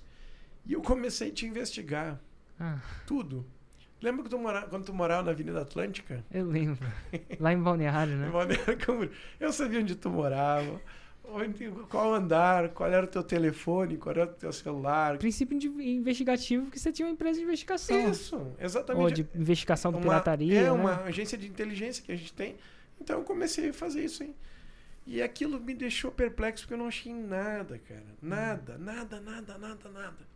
Ainda assim, ainda assim, eu. Porque mesmo a gente devolvendo dinheiro, você ainda achava que tinha alguma coisa eu lá. Eu pensava que era um tipo um, uma coisa que era para um próximo passo. Entendi. Tava engordando o porquinho, Isso. o porquinho era você. Exatamente. Era um, gran... era um grande golpe que vocês estavam preparando. Devia ter muitos granvilles uhum. que vocês fizeram isso. Aí o cara acredita e volta e investe mais. Entendi. Esse era meu pensamento. Engordando o porquinho. Engordando o porquinho. Aliás, eu tô gordinho, mas não, foi, foi a Thaís que me engordou. Fui eu não, hein? Não foi você, não. Foi a falta de carregar tijolo. aí. E aí, o que aconteceu? Vocês devolveram o dinheiro, eu fiquei por alguns meses, coloquei vocês no radar e não achei nada. Cara, fiquei com aquele pensamento. Teve um. Não sei se te lembra que vocês fizeram um evento ao vivo, vocês mandaram um e-mail convidando, venderam o ingresso e tal. Eu comprei o ingresso. Isso no Pro Leilões no mesmo. Pro Leilões. Uhum. Né? Eu acho que o, o, Leilões ao vivo, uma coisa assim, não me lembro o nome. Era isso mesmo. É alguma coisa assim. E aí, quando eu fui lá no, no, no, no no evento ao vivo, pensei, agora eu vou descobrir o restante do. Porque agora eu vou encontrar eles ao vivo. Né? Isso, né? não tem. E eu comecei a fazer as, as vamos dizer assim, a, a leitura da, da, das coisas, porque dentro da área de investigação a gente se especializa em leitura corporal, em leitura da, dos ambientes, das situações, e nada estava batendo, até que chegou o um momento em que eu convidei vocês para jantar, não sei se Total, te lembra. pagou muita bebida. Eu não bebo, gente, tá? Ele não bebe. Mas eu pensei, é, é a última cartada. Mas ele eu, eu, bebe. eu bebo. Ele falou que bebe. Eu disse, não, deixa que eu pago o jantar. Aí o Érico bebeu um monte, pensei, agora ele vai contar as Cara, coisas. e pô, tava, tava regado de vinho lá, falei, olha que beleza, tô feliz aqui, estão me pagando minha conta, meu. E aí não contou nada. E não teve nada. Eu, aí eu cheguei à conclusão e disse, e aí me senti mal, Érico, no coração, uhum. por ter pensado negativo, né? De vocês. Por ter nutrido algum tipo de, de, Eu fico um pouco emocionado de lembrar disso, porque foi um momento bem, bem especial, vamos dizer assim. Uhum. Dentro do meu círculo, talvez do meu círculo eclesiástico, eu tinha pessoas de confiança, assim, mas fora dele, uhum.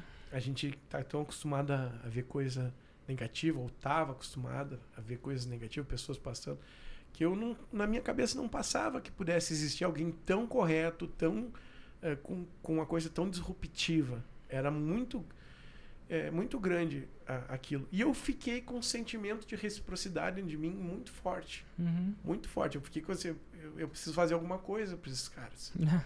eu preciso, sabe? A vida seguiu, tu sabe, tu foi. Tu naquele dia do, do, do ProLeilões, tu falou que tu ia fazer um evento é, sobre marketing digital, que era o... Fórmula Zero. Fórmula Zero, né?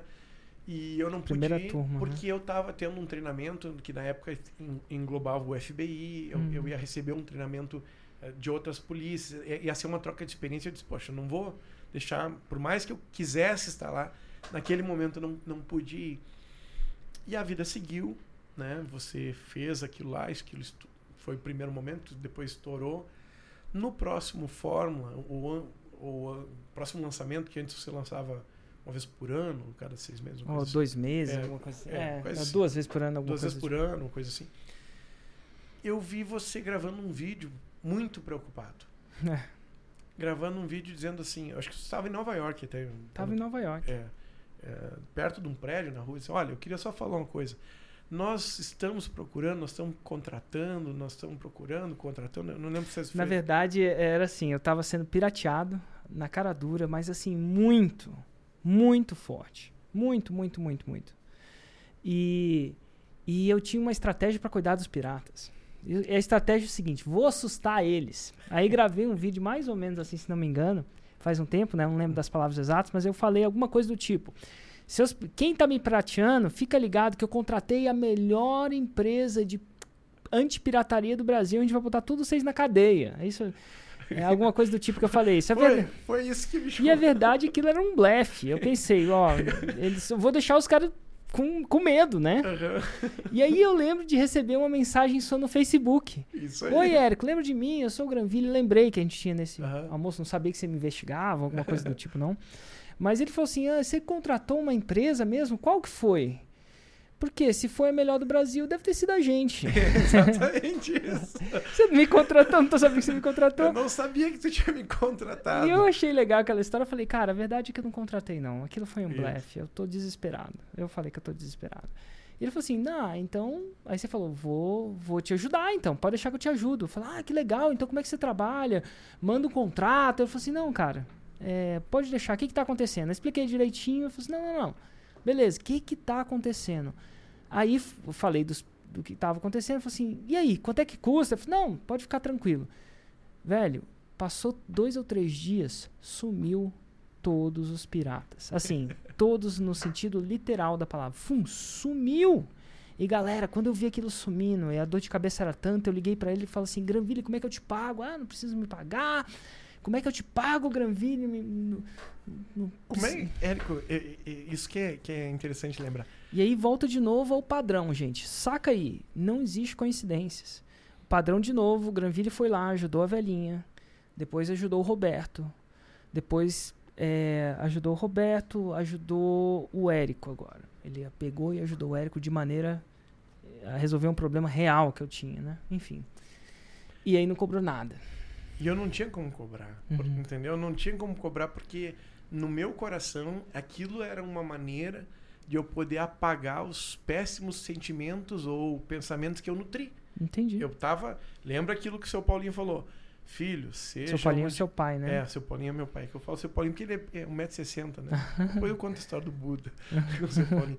O, mas ele, ele falou, filho, seja honesto e, e haja, né? Seja íntimo, onde tu colocar a tua mão e o teu entendimento. Certo. Então, eu, aquele momento eu tive a oportunidade de retribuir né, uma coisa e apagar na minha cabeça. Porque às vezes, se eu sinto um, um pensamento negativo e eu descubro que não é verdade, aquilo me, me machuca um pouco. Até eu dar um jeito de, de corrigir, de apagar, mesmo que não tenha acontecido nada. Total. E eu lembro que eu também fiquei com vontade de retribuir. Eu falei, cara, a gente tem que dar um presente para esse cara. Vamos dar um presente para esse cara. O que, que ele gosta? Aí a Priscila, né, que trabalha hoje com a gente, estava naquele, naquela jantar, alguma coisa assim. Foi. Cara, o cara gosta de vinho. Gente, o Granville não bebe. Mas enfim, ela achava que você gostava de vinho. E eu peguei e comprei uma garrafa que, se não me engano, de dois mil reais. Gente, eu não sei se é um isso é muito. Mais é, é, é, um, é um peramanca esse lado das quantas. É. E eu falei, vou dar, vou gastar um vinho que eu não. Vou gastar um dinheiro que eu nunca gastei comigo, com vinho, para dar para essa garrafa. Uhum. E aí eu chamo ele na frente do Mastermind na época do Platinum, né? Convidei uhum. para você participar lá é, agradeci você por ter feito aquilo e dei a garrafa de vinho. Aí você pegou a garrafa de vinho e falou assim: Érico, que legal, vou botar numa adega que eu tenho lá em casa. Enfim, eu não bebo. Falei assim: como assim não bebe? assim, como assim? Ele, Érico, por motivos religiosos eu não bebo, né? Falou que eu sou mormon, uhum. eu não bebo. Aí a Priscila sai, mas como? Você só falava de vinho a noite inteira. Aí você fala para ela: é porque você gosta de falar de vinho. não porque eu bebo. Porque na estratégia de inteligência, tu precisa conhecer como Sun Tzu, né? Na, no, Sun, Tzu, na, Sun Tzu. na arte da guerra diz, conheça o teu oponente, né? Conheça aquele com quem tu tá te relacionando. Porra. E, e, e é o que eu chamo de uh, ah, CRC, criar relacionamento de confiança, né? Total. E, e então... até hoje, quando eu fui visitar a sua casa algumas vezes, eu fiquei lá, eu vou lá no escritório, não tá lá a garrafa de peramanca. tá lá paradinho. Tá lá, eu não bebeu mesmo. Não. Não bebe. Tá junto lá com outras coisas. Foi muito massa. E a partir dali, a gente, né, eu sei que você começou a desenvolver o trabalho anti-pirataria para muitos, in, in, é, muitos trabalho de anti-pirataria, inteligência, para muitos é, produtores digitais. Tipo, quem é cliente seu hoje? Eu, costumo, eu? É, você. Eu, eu, costumo não falar muito, mas eu tenho alguns que eu já tenho, um, vamos dizer assim, um, hum. uma, um acordo que eu posso conversar. Ah, claro, então entendeu? então eu imagino. É. Então é, é, a, a, gente cuida do Mairo Vergara, hum. a gente cuida do Vini Possebon. Show. Né? Então, assim, você cuida. Pra, a verdade é que ele cuida de, da maioria dos grandes. Isso. Eu não vou fazer você falar todos os nomes, não, porque talvez eu, seja sensível. E eu, e eu sou um conselheiro, além dessa questão da, da combate à pirataria, nas questões estratégicas de, de empresa, né? Show. Da parte de gestão, afinal de você gestão. construiu através da data, data Resources. Inclusive um dia eu fui lá visitar a Data Resources em HDs ainda hoje. Data Recover. Data Recover, desculpa. Não tá desculpado. É... Tem NHDs. NHDs, tem uma sala que dá uma sala limpa, né, que é onde você faz a recuperação de dados, dá para operar uma pessoa Dá para operar uma pessoa lá dentro. Se um dia tiver um problema, é mais limpa do que Tem uma sala de operação lá na, na nossa empresa. É, e, e tem outros negócios, então tem N negócios hoje Na realidade, um foi complementando o outro. Né? Tem Show. essa área de inteligência, tem a parte de leilões. E agora vem a grande sacada. Onde vem a grande virada do grande lançamento? Vamos dizer assim. Porque é o seguinte, desde então, desde aquela época, a gente deixou de investir no Pro Leilões. Uhum. Tá? Eu e o Hugo deixamos de investir. A razão, existia uma razão, eu podia comercialmente continuar atuando uhum. naquela empresa, mas existe, existia uma razão que não estava deixando meu coração muito, estava deixando o nosso coração muito inquieto. A verdade é que quando eu comecei a focar no marketing digital, eu me apaixonei por essa, por essa área, ela fazia o meu coração cantar e eu parei de arrematar em leilão. Uhum. E eu não sentia que a gente devia continuar ensinando a arrematar em leilão, sendo que a gente não estava vivendo aquela arte. Uhum. E poderia, poderia, não tem nada de errado ser um professor se você não vive, mas aquilo é um, é um princípio muito forte do Érico e da nossa empresa, da gente não só ensinar a teoria, ensinar o campo de batalha também. Uhum. E, e, a gente deixou, deixou aquela empresa de lado. Não é a melhor coisa é, de empreendedor. Eu devia ter vendido aquela empresa, eu devia ter preparado para vender, eu devia ter construído um time. Mas naquela época eu não, não era um empre... não sou eu não, nunca fui treinado a ser um empreendedor. Então fui seguindo o que meu coração seguia. Então eu uhum. deixei literalmente deixei aquela empresa de lado e fui fazer o que o meu coração cantava. E aí eu sabia que o Granville, até então, apesar de me ajudar em, em pirataria, seguia arrematando forte. Então, até hoje você arrematou mais ou menos aí quantos, quantos imóveis, Granvas? Se, se for para mim e para os demais, porque eu, uhum. eu presto esse trabalho para pessoas que querem fazer, uhum. nós já estamos mais de 184 imóveis. Literais. Literais, literais. 184 imóveis. Literais é, documentados. Tem, dá para entrar, dá é, pra sair. É, matrícula, não... aquela coisa aí, escritura, não é figura, Não é figura não, de linguagem, não. Não, não, é, é literais. E eu, por anos, mas anos...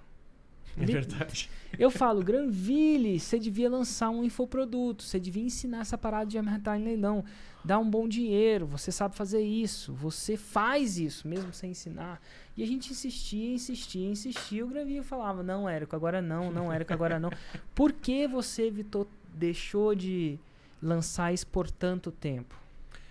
Eu, eu, eu, esses dias eu me questionei sobre isso, tá? A real é assim: eu, eu posso dar desculpas, uhum. mas talvez é, as pessoas não, não me conhecem tanto no, publicamente, justamente porque como eu trabalho com essa parte de inteligência, uhum. eu sou um pouco mais reservado, né? E faz parte do jogo, né? Faz parte do meu jogo. Então isso é uma coisa que eu pensava muito, né? Ah, vou ter que me expor e tal. E a segunda coisa, Érico, que ah, ah você não queria se expor. Exatamente. Eu, eu, Porque eu, o segredo o primeiro, um dos, um dos grandes segredos do negócio é o segredo. segredo. Um dos grandes segredos do seu negócio era o segredo. Exato. Afinal, você mexe com inteligência. Isso. No momento que você se expõe, você deixa de ser. Deixa tem, de ser um agente secreto. Deixa entende? de ser um agente secreto. Hoje eu tenho um, um, grupo de pessoas muito boas que são os ghosts da, da coisa. Certo. E que funcionam uh, muito bem. Inclusive o teu videomaker é. Não, tô brincando. Não, é... Ele é um agente filtrado aqui na ignição. então. então nós temos. Eu tenho essa condição. E, e eu, eu entendo que este talvez foi um dos. É, um dos problemas, um dos motivadores a é, procrastinar, a, procrastinar, a, pro, a deixar para depois. Porque sempre que eu pensava, eu pensava, não, eu vou fazer isso com excelência. Eu, eu não, embora o que, que, eu pensava na minha mente? Bom, eu já tinha. Uh, a gente tem um. Fazia parte do Plat, né? Tenho uma proximidade com você. É, e Plat, para quem não sabe, é o meu grupo faixa preta, né? Isso. Só entra faixa preta. Que é um, que é um mastermind, certo. né? Eu, eu, posso falar isso com propriedade, vamos assim dizer. E fazia parte, via as pessoas, ajudava, participava de vários lançamentos, né? O, o Mário, o Mairo, quando eu comecei a trabalhar com ele, tinha feito o um lançamento de 300k. É mesmo? É. Não tinha sido o Mário que Não, a gente conhece ele hoje. veio depois fazer um, um 1,5. Então, eu pude ter se abençoado em ver esses bastidores. E tu vai vendo as coisas acontecer, né? É, participando no combate à pirataria, às vezes auxiliando no processo de gestão de uma coisa, de qualidade de outra e tudo mais. Então eu fui, fui vendo isso aí. Então, nisso me dava uma certa confiança, uh, embora sempre fica aquele frio na barriga quando você vai fazer um lançamento. Certo. Você estava afiando machado, afiando Isso. machado por anos. Por muitos anos. Muitas vezes, uh, tu tem os prints que eu te mandei, das vezes eu assistindo Fórmula. Né? Eu te mandei mais próximo do, do lançamento, mas por muitas vezes eu, o que, que eu fazia? Eu fazia o feijão com arroz. Eu ia lá e assistia o como, que é o melhor vídeo de vendas, e assistia o Fórmula de novo, de cabo a rabo, pegava meu caderninho, anotava. Então, muitas vezes fazia isso. Quando eu senti que eu tinha background para con continuar as coisas e para criar novas estratégias, porque as estratégias de combate à pirataria do passado, elas não servem tanto hoje. Ele elas, muda, né? Elas são adaptáveis e elas precisam ser evolutivas. E eu e eu tenho. Uh, quando eu tive essa certeza, e também quando, uh, vamos dizer assim, pintou um convite de um parceiro que. que... Ah, então assim, qual foi? Primeiro foi a certeza que você estava preparado, de alguma uhum. forma ou de outra. E segundo, qual foi a. O que fez você lançar? Qual foi a. Então, o que que. O que, que te fez quebrar sua própria objeção contra o lançamento e fazer esse primeiro lançamento? Porque eu não queria fazer. Veja, eu não, eu não queria fazer uma coisa. Uh, no tradicional. E eu queria a liberdade para fazer de um jeito que fosse disruptivo, porque o mercado ensina muitas coisas. Quando eu tive uh, uma aproximação com a empresa Empíricos uhum. e que eles me deram carta branca para eu fazer do jeito que eu gostaria de fazer, eu tive a oportunidade, então, aliado a uma, uma, as competências que eles têm de marketing, de, de entregabilidade, de fazer. Porque as pessoas. A audiência que eles tinham. Isso, a audiência que eles tinham, o mercado que eles estavam. Então, eu disse: bom, aqui está uma junção perfeita do que pode ser um lançamento. Então, a Empíricos, a Empíricos te, é, vamos dizer assim, te propõe a parceria. Fala assim, cara, vamos lançar isso que isso faz sentido para minha audiência. Você faz o lançamento, no caso, você, você Granvas, ou como é que foi? Eles iam escrever a copy também? Nós, eles nós iam escrever a, o nós script? Nós tivemos a participação de pessoas que ajudaram, alguns copywriters ajudaram, teve um copywriter que me ajudou bastante, mas eu segui aqueles preceitos, eu conversei muito contigo, na, né, nós falamos várias coisas e você disse, ó, é, o pessoal acha que porque o Érico é meu amigo próximo, ele é, ele é mole comigo. Não, ele foi muito duro. É, deixa eu te contar isso. Então, o que que acontece? É, é muito louco isso, porque não existe coincidência. O Granville já me ajuda desde aquele, naquela, daquela, daquela de pirataria, entre N outras coisas. Ajudou várias vezes, e muitas delas, ou quase todas elas, sem cobrar. E eu fiquei, fiquei acumulando aquele débito espiritual muito tempo com ele. Quando ele falou que vai lançar, eu falei, Granville, eu não escrevo lançamento de ninguém, mas eu quero olhar o seu lançamento eu quero olhar o seu lançamento porque chegou a hora de talvez eu contribuir com uma coisa que seja razoável para você. E eu lembro que a gente sentou nessa sala, olhando para aquela televisão, o Granville lá numa ligação de Zoom, e aí o Granville apresentou o primeiro script dele. O script do CPL1. Lembra disso? Era você, o seu copywriter, né? Que tinha um copywriter assim, que estava te ajudando a escrever o script, e era a gente mesmo. Se não me engano. Aí, cara, tava ruim. Tava muito ruim. E estava tão ruim que eu não achava que tinha um copywriter por trás. Então, aí eu falei assim, aí você falou assim, eu não sei exatamente as palavras, mas você falou assim, tem sim, tem sim. Eu falei assim, cadê ele? falei assim, esse sujeito aqui que tá na ligação. Meu, você me tinha me pego num dia complicado, tinha pouco tempo, eu não tinha. Na, na, minha cabeça, no meu mundo, eu não tinha muito tempo de ser diplomático. E eu falei, cara, não tem como botar pano quente. Quer saber de uma coisa? Granville, posso falar o jeito que que tá ruim? Eu falei assim, pode, Érico, pode soltar o verbo, não tem problema não. Eu, eu, aí eu falei assim, você tá falando isso, o copywriter que vai aguentar. e cara, coitado dele, eu, eu, eu soltei o verbo mesmo. É, mas soltei o verbo, não simplesmente tá ruim, tá ruim, tá ruim. Eu te falei como melhorar. Não, deu direção. Direção de como melhorar. E é impressionante. Eu não sei se era pressão, se era faltava pouco tempo do lançamento. Inclusive falei para vocês lançarem, né? Uhum. Assim, do jeito que tá, não lança. É engraçado que eu sou o cara do feito é melhor que o perfeito. Mas naquela hora estava tão imperfeito. Tu, tu usou que... a expressão assim, é, é, Greville, tu esperou tantos anos. Você esperou tantos anos. É. E, e, eu, sou, eu sou um cara que advoca o feito é melhor que o perfeito. Sempre. Só que é engraçado como a gente tem que balancear, né? Nem uhum. tudo levado ao extremo é bom. Tem as, tem as exceções, né, Érico? Essa foi uma das exceções. Que um dia que o Érico falou, não, o feito é melhor que o perfeito. Não, que isso aí não. E aí a gente começa a entrar e muito do que eu achava que estava faltando, eu vou até falar para vocês, aí a gente vai entrar bem tecnicamente em lançamento. Aquilo voltou para mim. O que, que aconteceu? Existe uma coisa, gente, que é muito massa. Quando você uma coisa que demorou para entender. Quando você ensina alguma coisa para alguém, às vezes você aprende mais do que ele mesmo. Uhum. E acontece muito assim no na, nas artes marciais, você vê faixa branca, não tem aula só de faixa branca, não tem aula só de faixa amarela, ele, ele é misturado. E eu sempre achei, nossa, o faixa preta vai gostar de treinar com faixa branca? E eu perguntei isso pro meu professor. Uhum. Ele falou assim, Érico, é muito importante sim, porque o faixa preta às vezes sim tem que, tem que spar, tem que rolar, né? A gente chama de rolar no uhum. jiu-jitsu com faixa preta, mas às vezes quando ele rola com faixa branca, ou ele ensina faixa branca, é aí que ele aprende. É a hora que ele aprende. Ele aprende mais ensinando do que, do que escutando é o jeito que o ser humano faz. E eu fazia tempo que eu não analisava, eu escrevia lançamento para outras pessoas, ou participava, eu não estava escrevendo, mas eu estava participando é, ativamente daquela parada e eu comecei a sacar, nossa.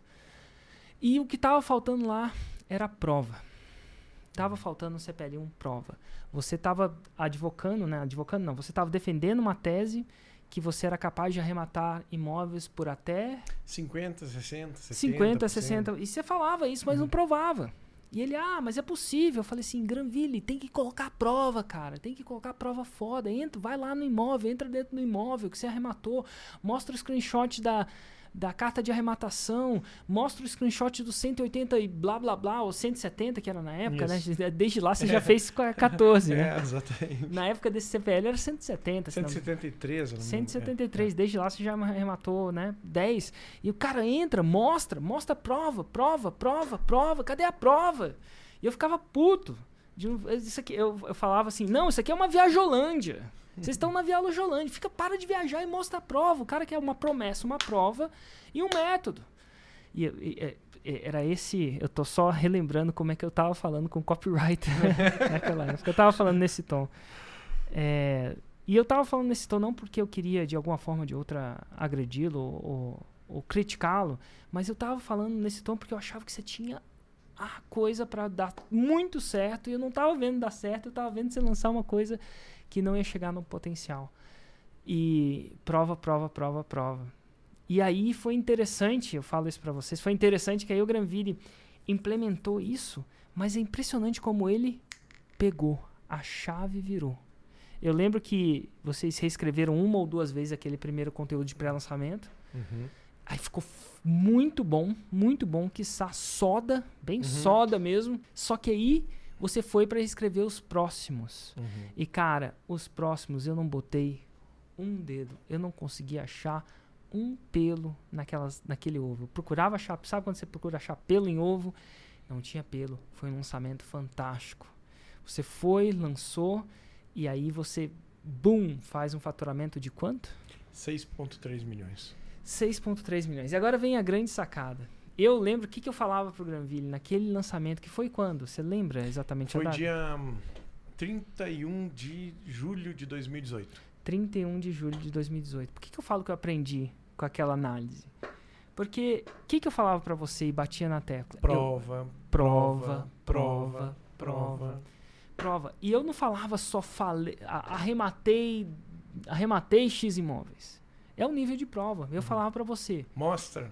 Mostra. Entra dentro do imóvel. Tu não tem imóvel? Vai lá no imóvel. Vai lá no imóvel. Leva a câmera. Entra dentro dele. Quem sabe, pô, quantas pessoas.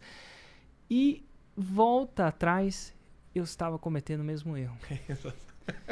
Isso aconteceu numa conversa recente que a gente teve. Exatamente. Eu falava tudo isso, mas o que, que acontecia? Eu chegava, trazia pessoas aqui, botava pessoas no vídeo, elas falavam que fizeram 6 em 7, 7 em 7, mas não mostravam prova.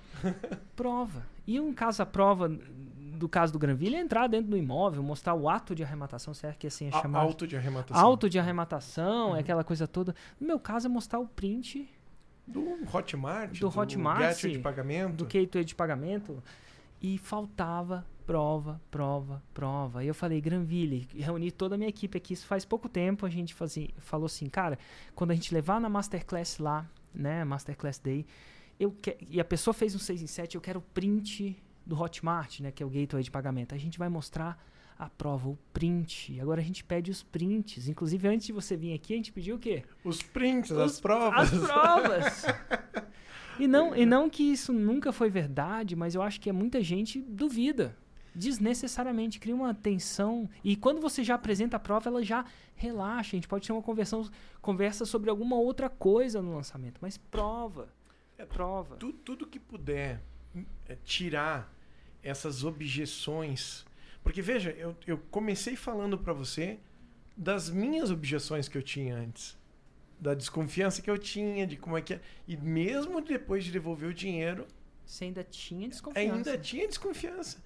Então é, é, é mais do que natural quando eu vejo alguém perguntar, alguém falar, ou quando eu vejo um hater na internet, por exemplo, falando: ah, mas esse Érico que não sei o que. Antigamente eu tinha um senso aguçado de justiça de querer ir lá falar com o hater de uma maneira muito rígida. Certo. Hoje eu consigo entender que aquele é um estágio de conversão. É um primeiro momento que ele está tendo, porque é o contato que ele está tendo, né? E aí aquilo ele trucou. Ele trucou, entendeu? E aí você pode virar a carta e mostrar o seu é um, zap, né? É uma oportunidade. Quando o hater faz isso, hoje, no estágio que você tá, que, que nós temos, é uma oportunidade de a gente mostrar. Ele cria uma oportunidade de mostrar para ele que ele está errado. E queira ou não queira, ele pode, por, por egoísmo, ou por ego, ou por. Sabe aquela coisa do homem? Não, eu, eu, eu, não aceito. Ele pode, naquele primeiro momento, não aceitar. Mas ele fica pensando: mas peraí, o cara mostrou uma prova. Agora ele mostrou outra. Agora, agora ele mostrou agora outra. mostrou outra. Uma prova cabal, é, é um print, né? E as pessoas estão falando.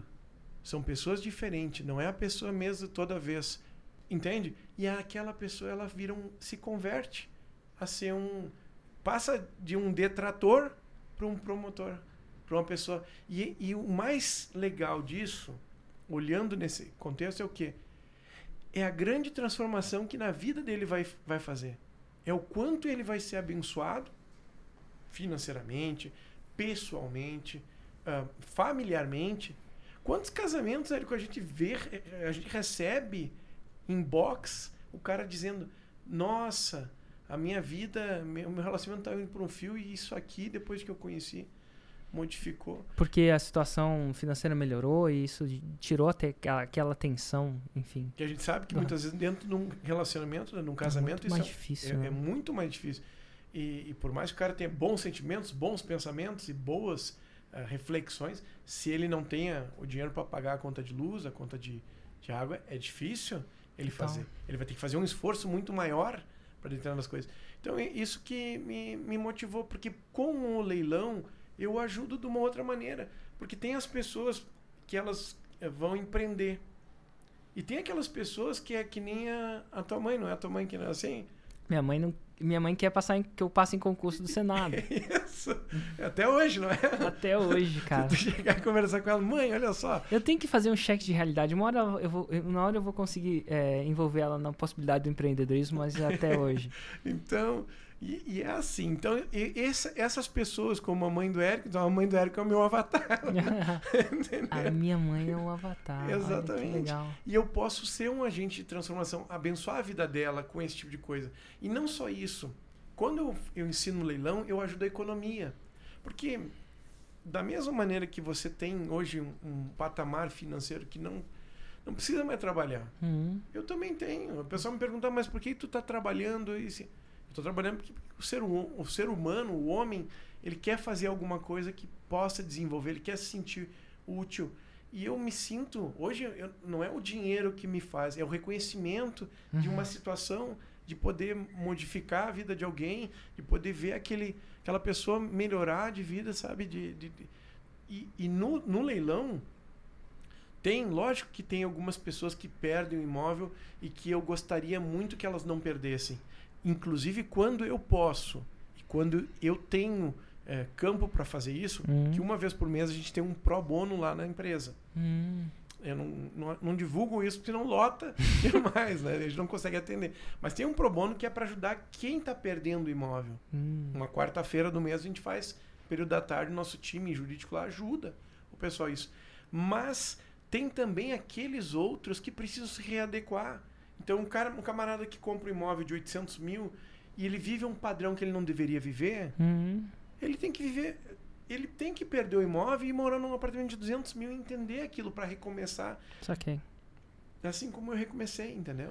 Agora, é muito bom isso, muito bom entender isso. Agora, voltando um pouco no, no assunto de, de leilão. Em do- então, 2018, você faz o seu primeiro lançamento, é um, de- um lançamento debutante. É um lançamento que atinge 6 milhões, 6,3 Três. milhões em 2018. Uhum.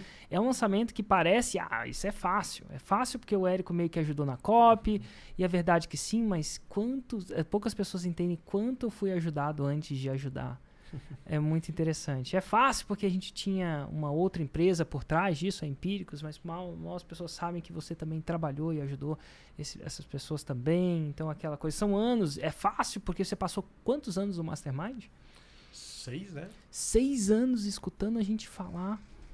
Seis anos escutando os seis outros falar, os outros anos dizer. fazerem. Os ah, fizemos 7 em 7, 8 em 7. E aí você afiando o machado calmamente por seis anos. Pacientemente. Pacientemente. Quantas pessoas passam e pagam? Ele tem que pagar a É. parada, né? Não é barato. Não é barato. Então ele tá ali afiando o machado para dar uma machadada certeira por seis anos.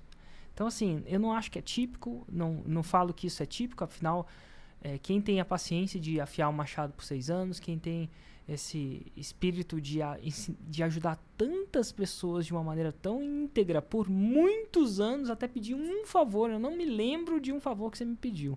Eu não me lembro. Pode ser até que você tenha pedido e minha cabeça tenha apagado. Mas eu não me lembro de um favor que você me pediu.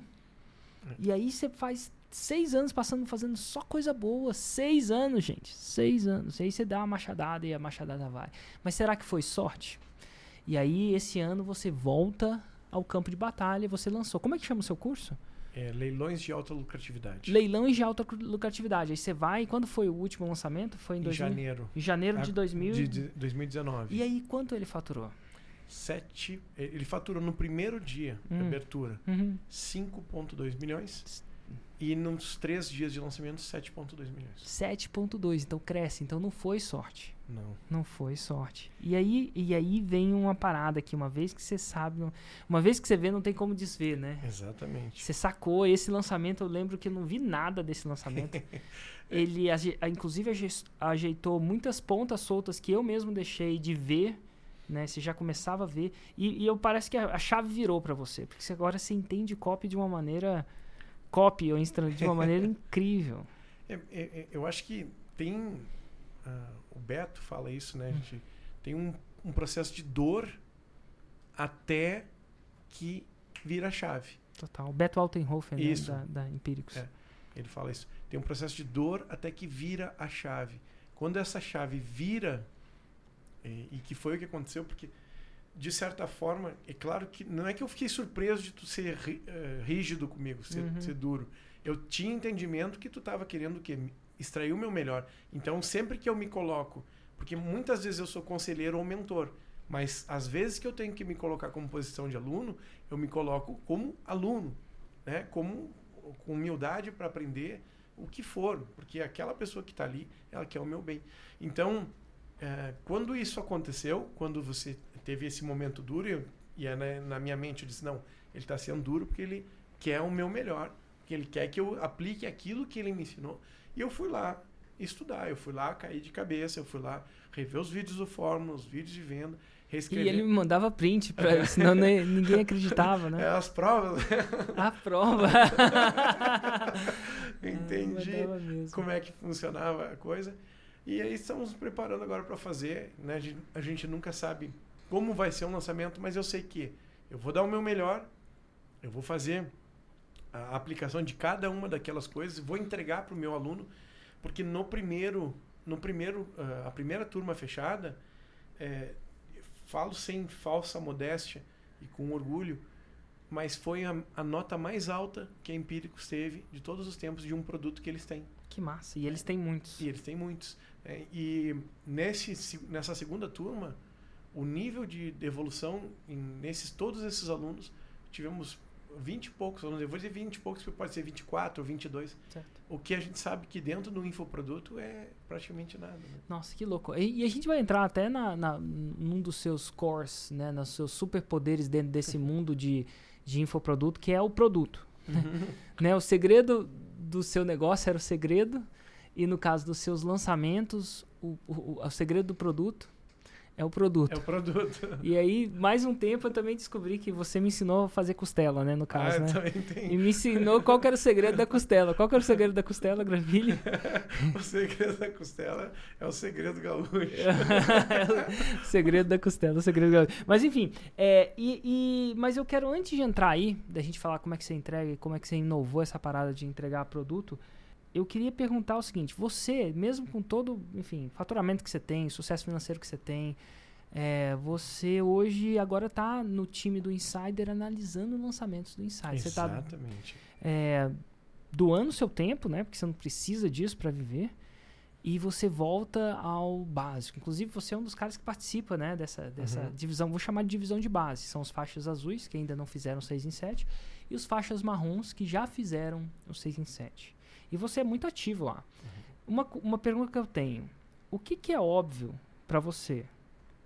Granville, como agora que é óbvio para você, depois que você adquiriu a faixa preta, isso é, fez mais de 2 milhões em um ano consecutivo, né? Uhum. O que, que é óbvio para você que você acha que não é óbvio para um clássico faixa azul, que foge à vista dele? E um, lembrando que um faixa azul é um cara que ainda não fez uma primeira venda no lançamento interno, né? Uhum. Eu... E eu falo isso não no não um jeito de crítica, não, mas uhum. motivo didático. O que, que, você acha que é óbvio para um, uma pessoa que agora está na faixa preta, mas não era tão óbvio? Não é tão óbvio para um faixa azul.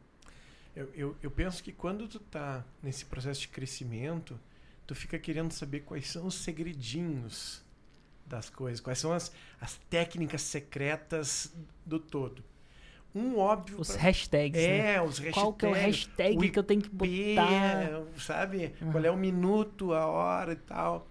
Com a palavra mágica que Ex você fala. Que, exatamente. E uma coisa óbvia é que você precisa dominar o fórmula, uh, o básico. Dominar o feijão com arroz. Eu, eu canso de ouvir faixas pretas falando isso e eu canso de ouvir faixas azuis não entendendo. Então quero dizer para você que eles é... ouvem, entendem, mas a ficha não cai. Não cai, porque parece que precisa de uma coisa, não precisa. Existe uma coisa, por isso o termo é fórmula, uhum. entendeu?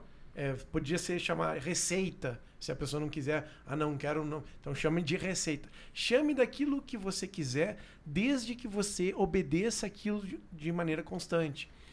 Oh, e, e outra coisa importante Uh, entregue algo de qualidade. Tenha, tenha a, a visão daquilo que você está entregando ser de qualidade, não só por fazer. Porque às vezes as pessoas elas ficam ligadas nesse, no que, que vai dar grana. Ah, o que, que vai dar vai, vai me dar, dar mais dinheiro. Vai te dar mais dinheiro aquilo que você sabe fazer. Entendi. Elas não procuram o que elas são apaixonadas, sabe fazer, estão com o olho muito na grana. Estão com o olho na grana. O que, um... que vai vender mais? Exatamente. O que, que vai me dar dinheiro? Isso não, não, não funciona dessa maneira. Ela até pode funcionar, você pode até usar a fórmula, usar algumas coisas, vai funcionar uma, duas vezes, depois não funciona mais. Hum. Que perdeu a essência, a integridade. E, e hoje tem uma coisa que para mim é clara como faixa preta, que é métrica. Temos 220 milhões de brasileiros 110 milhões acessam a internet, seja pelo celular, pelo computador, não importa. 110 milhões de 116, pessoas. 116, viu? 116? Vi o último censo aí da então, parada. Então, 116 milhões de pessoas acessam a internet. Aí quando você se pergunta, ah, mas eu posso fazer alguma coisa? que você... Não, isso aí todo mundo já fez. Meu pai do céu.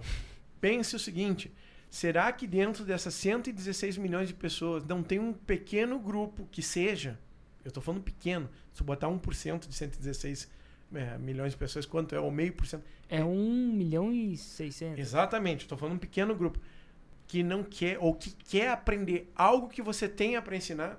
Ah, não, mas todo mundo na minha volta já sabe fazer o que eu sei. Beleza? A internet não está à sua volta, ela está na volta de todos. Ela está atendendo o cara que está no Rio Grande do Norte, que está no Rio Grande do Sul, que está no, no Oiapoque, no Chuí. Ela está em todas as partes. E a gente fica bitolado. E muitas vezes, aquilo que tu vai lançar, tu não tem que ser um mago, um mega expert. Tu precisa lançar, que nem eu digo, tu para ser um arrematador de, de, de, sucesso, tu não precisa ser nota 10. Tu precisa ser nota 8. Hum. 7,5. Só não pode ser ruim. Entendeu? Tem que ser de bom mais para cima. E o que as pessoas ficam pensando, eu tenho que ser excelente, eu tenho que ser perfeito, eu tenho que fazer tudo da melhor maneira. Não, tu tem que ser comprometido, tu tem que ter um bom produto e tu tem que fazer. Porque se tu não fizer, não vai acontecer. Então, essa essa visão que ficou mais óbvia como faixa preta, uhum. que existe mercado para qualquer coisa. Qualquer coisa, se nós quiser fazer um curso de se, chimarrão. Se a gente for parar para pensar, olha só, você fez 6 milhões, depois 7 milhões, né? Uhum. Nenhum lançamento depois, com um custo de leilão de imóveis. Exatamente. Quantas pessoas você conhece que estão interessadas em leilão de imóveis? Não é muito, você não sai por aí, não é uma coisa, não é tipo renda fixa ou investimento em ações ou que sai investimento, é leilão, cara, é literalmente leilão, o cara vai lá e compra mesmo compra e, e, e, aplica. E veja, na minha carteira de alunos, vamos dizer assim, eu tenho múltiplos alunos milionários. O que, que é um múltiplo aluno milionário? É o aluno que comprou o curso e que depois do curso ele fez uma arrematação e que com esta arrematação ele vendeu e ele faturou um milhão de reais. Ah, se é lucro ou se é o todo, não estou entrando neste quesito. Um milhão de faturamento. Em um milhão de faturamento. Eu tenho múltiplos. Uau. Então, nós estabelecemos o conceito de multimilionário. Em vez de ser, aliás, nós estabelecemos o conceito de múltiplos milionários. Múltiplos milionários. milionários em vez de ser multimilionário. Entendi. Em vez de só uma pessoa ter muitos milhões, muitas pessoas têm um milhão. Que massa. E essa, essa visão, levando para as pessoas, ela faz com que as pessoas elas dê o próximo passo, né? Então, o faixa azul, eu, eu penso que se ele focar no feijão com arroz, se ele tiver um bom produto, se ele entender que existe alguém nesse aparato de 116 milhões de pessoas que vai comprar o produto dele, uhum. ele não tem por que não fazer. Ele pode fazer uma, duas vezes, talvez errar o tráfego, talvez não acertar o avatar, mas é inevitável. Na quinta, na sexta, na sétima vez, ele vai fazer. Na quinta, na sexta. Não é, não é, esses números não são coincidências. Realmente, eu, eu falo muito. Demora pelo menos, ou demora em média. Não falo pelo menos, não. Demora em média sete lançamentos até você virar a chave. Que quer que, aí, na maioria das vezes, virar a chave é fazer um 6 em 7. Né? Que interessante. Agora é o seguinte: eu vou fazer uma pergunta diferente também.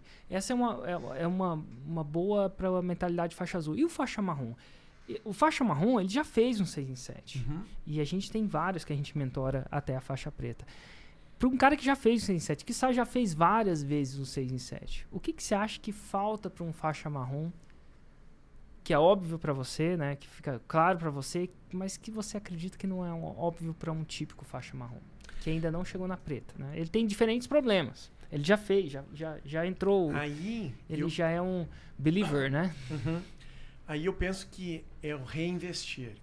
Ah, fala mais sobre isso, Granvas. Porque, eu, é boa, fala. o que acontece é o seguinte: a gente vem para um mundo que é literalmente um mundo paralelo, ok? Hum. Eu tenho empresas físicas e eu tenho essa, esse negócio digital. Então eu consigo. Quantos, posso te perguntar, ao todo, de todas as suas empresas, quantos funcionários você tem? 78. Então você, você é empreendedor mesmo. Sim, empreendedor, Show. empresário. Show, tudo que. Pagador de impostos, de conta, é que todas aquelas coisas que a gente sofre, né? De, de, de Total.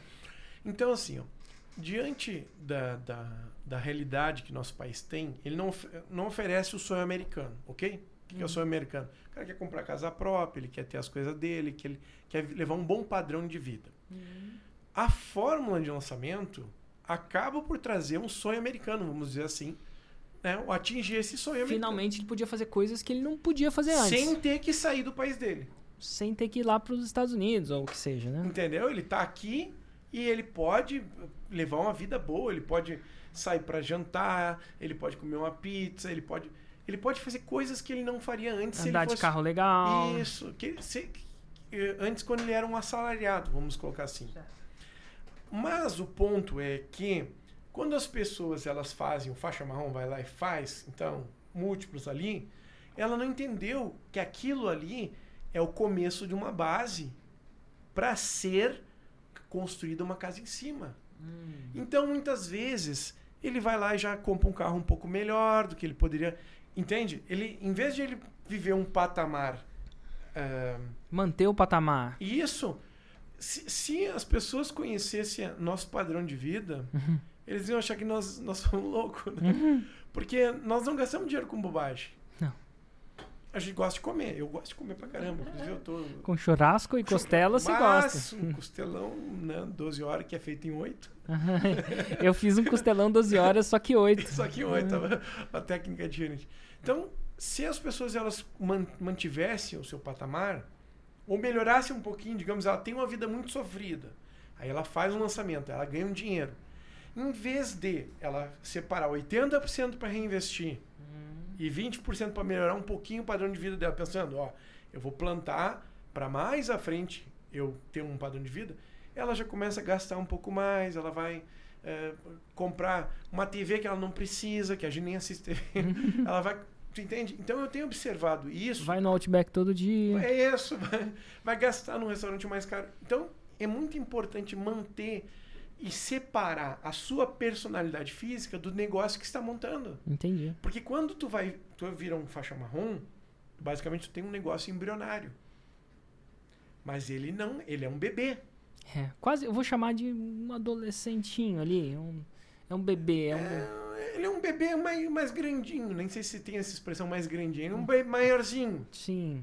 Mas eu acho que ele ainda não é adolescente, eu acho que ele não é nem criança. Eu... Ele, o adolescente você ainda consegue deixar ele brincar sozinho Isso. e tal. O bebê não, né? Então precisa cuidar melhor disso. Certo. E, e... cuidar seria fazer o quê? Vamos lá. Pensar como um, um empresário, hum. entendeu? Pensar no negócio, olha, eu, eu vou investir. Porque eu vejo muitas vezes, um dos meus mentores que faleceu no ano passado, o senhor José Atanásio Jekyll, pessoa fantástica, me falou uma coisa tu quer ter um, um melhor resultado, contrate o melhor profissional, dê para ele a melhor remuneração, melhor condição de, de, trabalho, o melhor material e tu vai ter o melhor resultado. Érico, eu vejo que tu faz isso. Ó, esse microfone que nós estamos falando aqui é de altíssima qualidade. Uhum. Eu sei lá no passado os microfones que tu usava. Entendeu? É, lá fora. Agora é. Tu entende? Mas foi, foi investimento, investimento. Esse, esse microfone está quase novo, foi usado algumas vezes só. Exatamente. Tá? Mas foi investimento, investimento, reinvestimento, investimento. O Mairo tem o mesmo padrão. O Mairo ele reinveste aquilo que ele, que ele tem em coisas para fazer um negócio crescer. Um, um negócio crescer em software, em pesquisa, o que seja. Vocês aqui, pessoal. Exatamente nas pessoas, no time, no treinamento. Pouco tempo atrás, não tinha uma, uma americana aqui treinando, liderança. Total, a Annie, Mary Pratt. Pá, é. E tudo mais. Isso não é barato. Ela não vem de business class para cá? Não, total. Entende? Tu podia dizer assim, não, vamos contratar um consultor ali da esquina que, que não, nada contra o consultor ali da esquina que está tá começando, mas tudo tem, tem seu tempo. E o que, que eu vejo? Às vezes eu converso com um ou outro, eles têm medo de reinvestir, uhum. medo de comprar mais tráfego, medo de ampliar, de me preparar. Poxa, eu tinha um dinheiro, eu tenho um dinheiro que eu não tinha antes. Uhum. Então o que eu vou fazer? Uma coisa melhor. Uma coisa que traga mais redu confiabilidade. É a história dos talentos. Dos talentos. Fala mais. Isso aí é uma história bíblica que a gente pode mencionar pode. não do ponto de vista religioso, mas qual que é essa história dos talentos? O que acontece? É uma parábola, né? aliás, é, Cristo sempre usou parábolas para ensinar as pessoas. Uhum. Porque é o jeito que eu entendo, de acordo com o que eu estudei, pode ser que tenha outra visão, que ele fazia, na visão dele, ser a, a, a maneira mais prática das pessoas compreenderem. Basicamente, discutivelmente, ele utilizava o gatilho mental da história. É isso. Ou inventou, né? É, inventou, ele criou. Né? ele usava aquilo que ele criou. Mas o que acontece?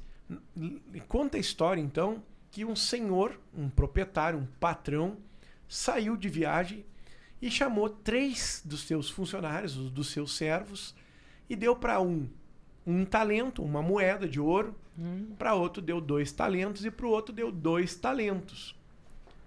E ele disse para ele: Ó, oh, vocês têm que fazer alguma coisa com isso. Vocês têm que desenvolver. O primeiro que recebeu dois talentos foi lá e fez um negócio, ganhou mais dois, ficou com quatro. O segundo foi lá, fez um negócio, ganhou mais um. O terceiro ficou com medo, porque ele pá, nunca tinha ganho um talento ali. Uhum. Entendeu? Primeira vez que ele ganhou um talento. Ele nunca tinha vivido aquele patamar que Ele era faixa marrom de talento. Isso. e ele pegou aquele talento, só que ele fez? Ele enterrou, botou no, na terra. Passou-se alguns meses, o senhor voltou e perguntou para um, pro primeiro: Ah, o que tu fez? Ah, fiz isso, ganhei mais isso. Parabéns, ó, tu vou te ser promovido.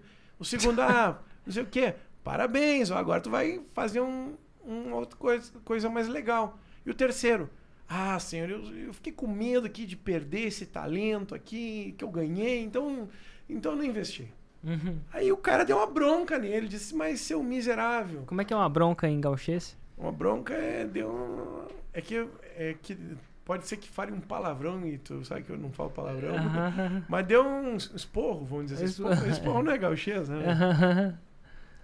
E aí, o que acontece? Aquele terceiro diz, mas o seu servo indolente, se tivesse botado no banco, então tinha ganho dinheiro. Uhum. Né?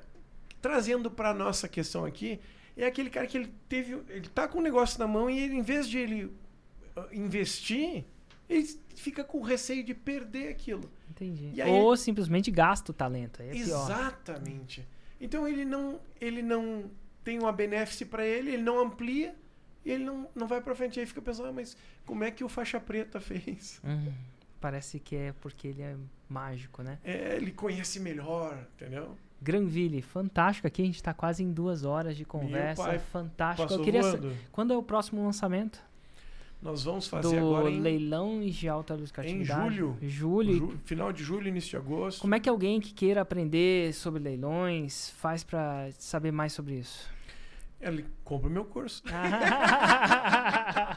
Show de bola. Enquanto não tá vendendo, como é que ele te segue? Ele me segue no Instagram. Segue Larry. Larry, L-E-R-R-Y. Gran... Granville. A gente vai botar na descrição desse episódio no YouTube é, o seu Instagram, suas redes sociais. Cara, muito, muito, muito obrigado por esse papo. Muito obrigado por vir de Porto Alegre exclusivamente para essa edição do podcast 6 em 7. Obrigado de verdade. Tchê, é, tem poucas pessoas que eu tenho a, a vontade e o coração de servir como você. Então, vir aqui é só poder contribuir um pouco mais pela transformação que tu está realizando na vida das pessoas, porque eu conhecendo você da maneira que eu conheço, que eu conheço às vezes um pouquinho mais, sei do teu intuito íntegro e o quanto você ajuda esse mundo aí no nosso país. Obrigado, Érico. Nossa, cara. Tchau, tchau. Galera, uau, até o próximo. Valeu, Tchê.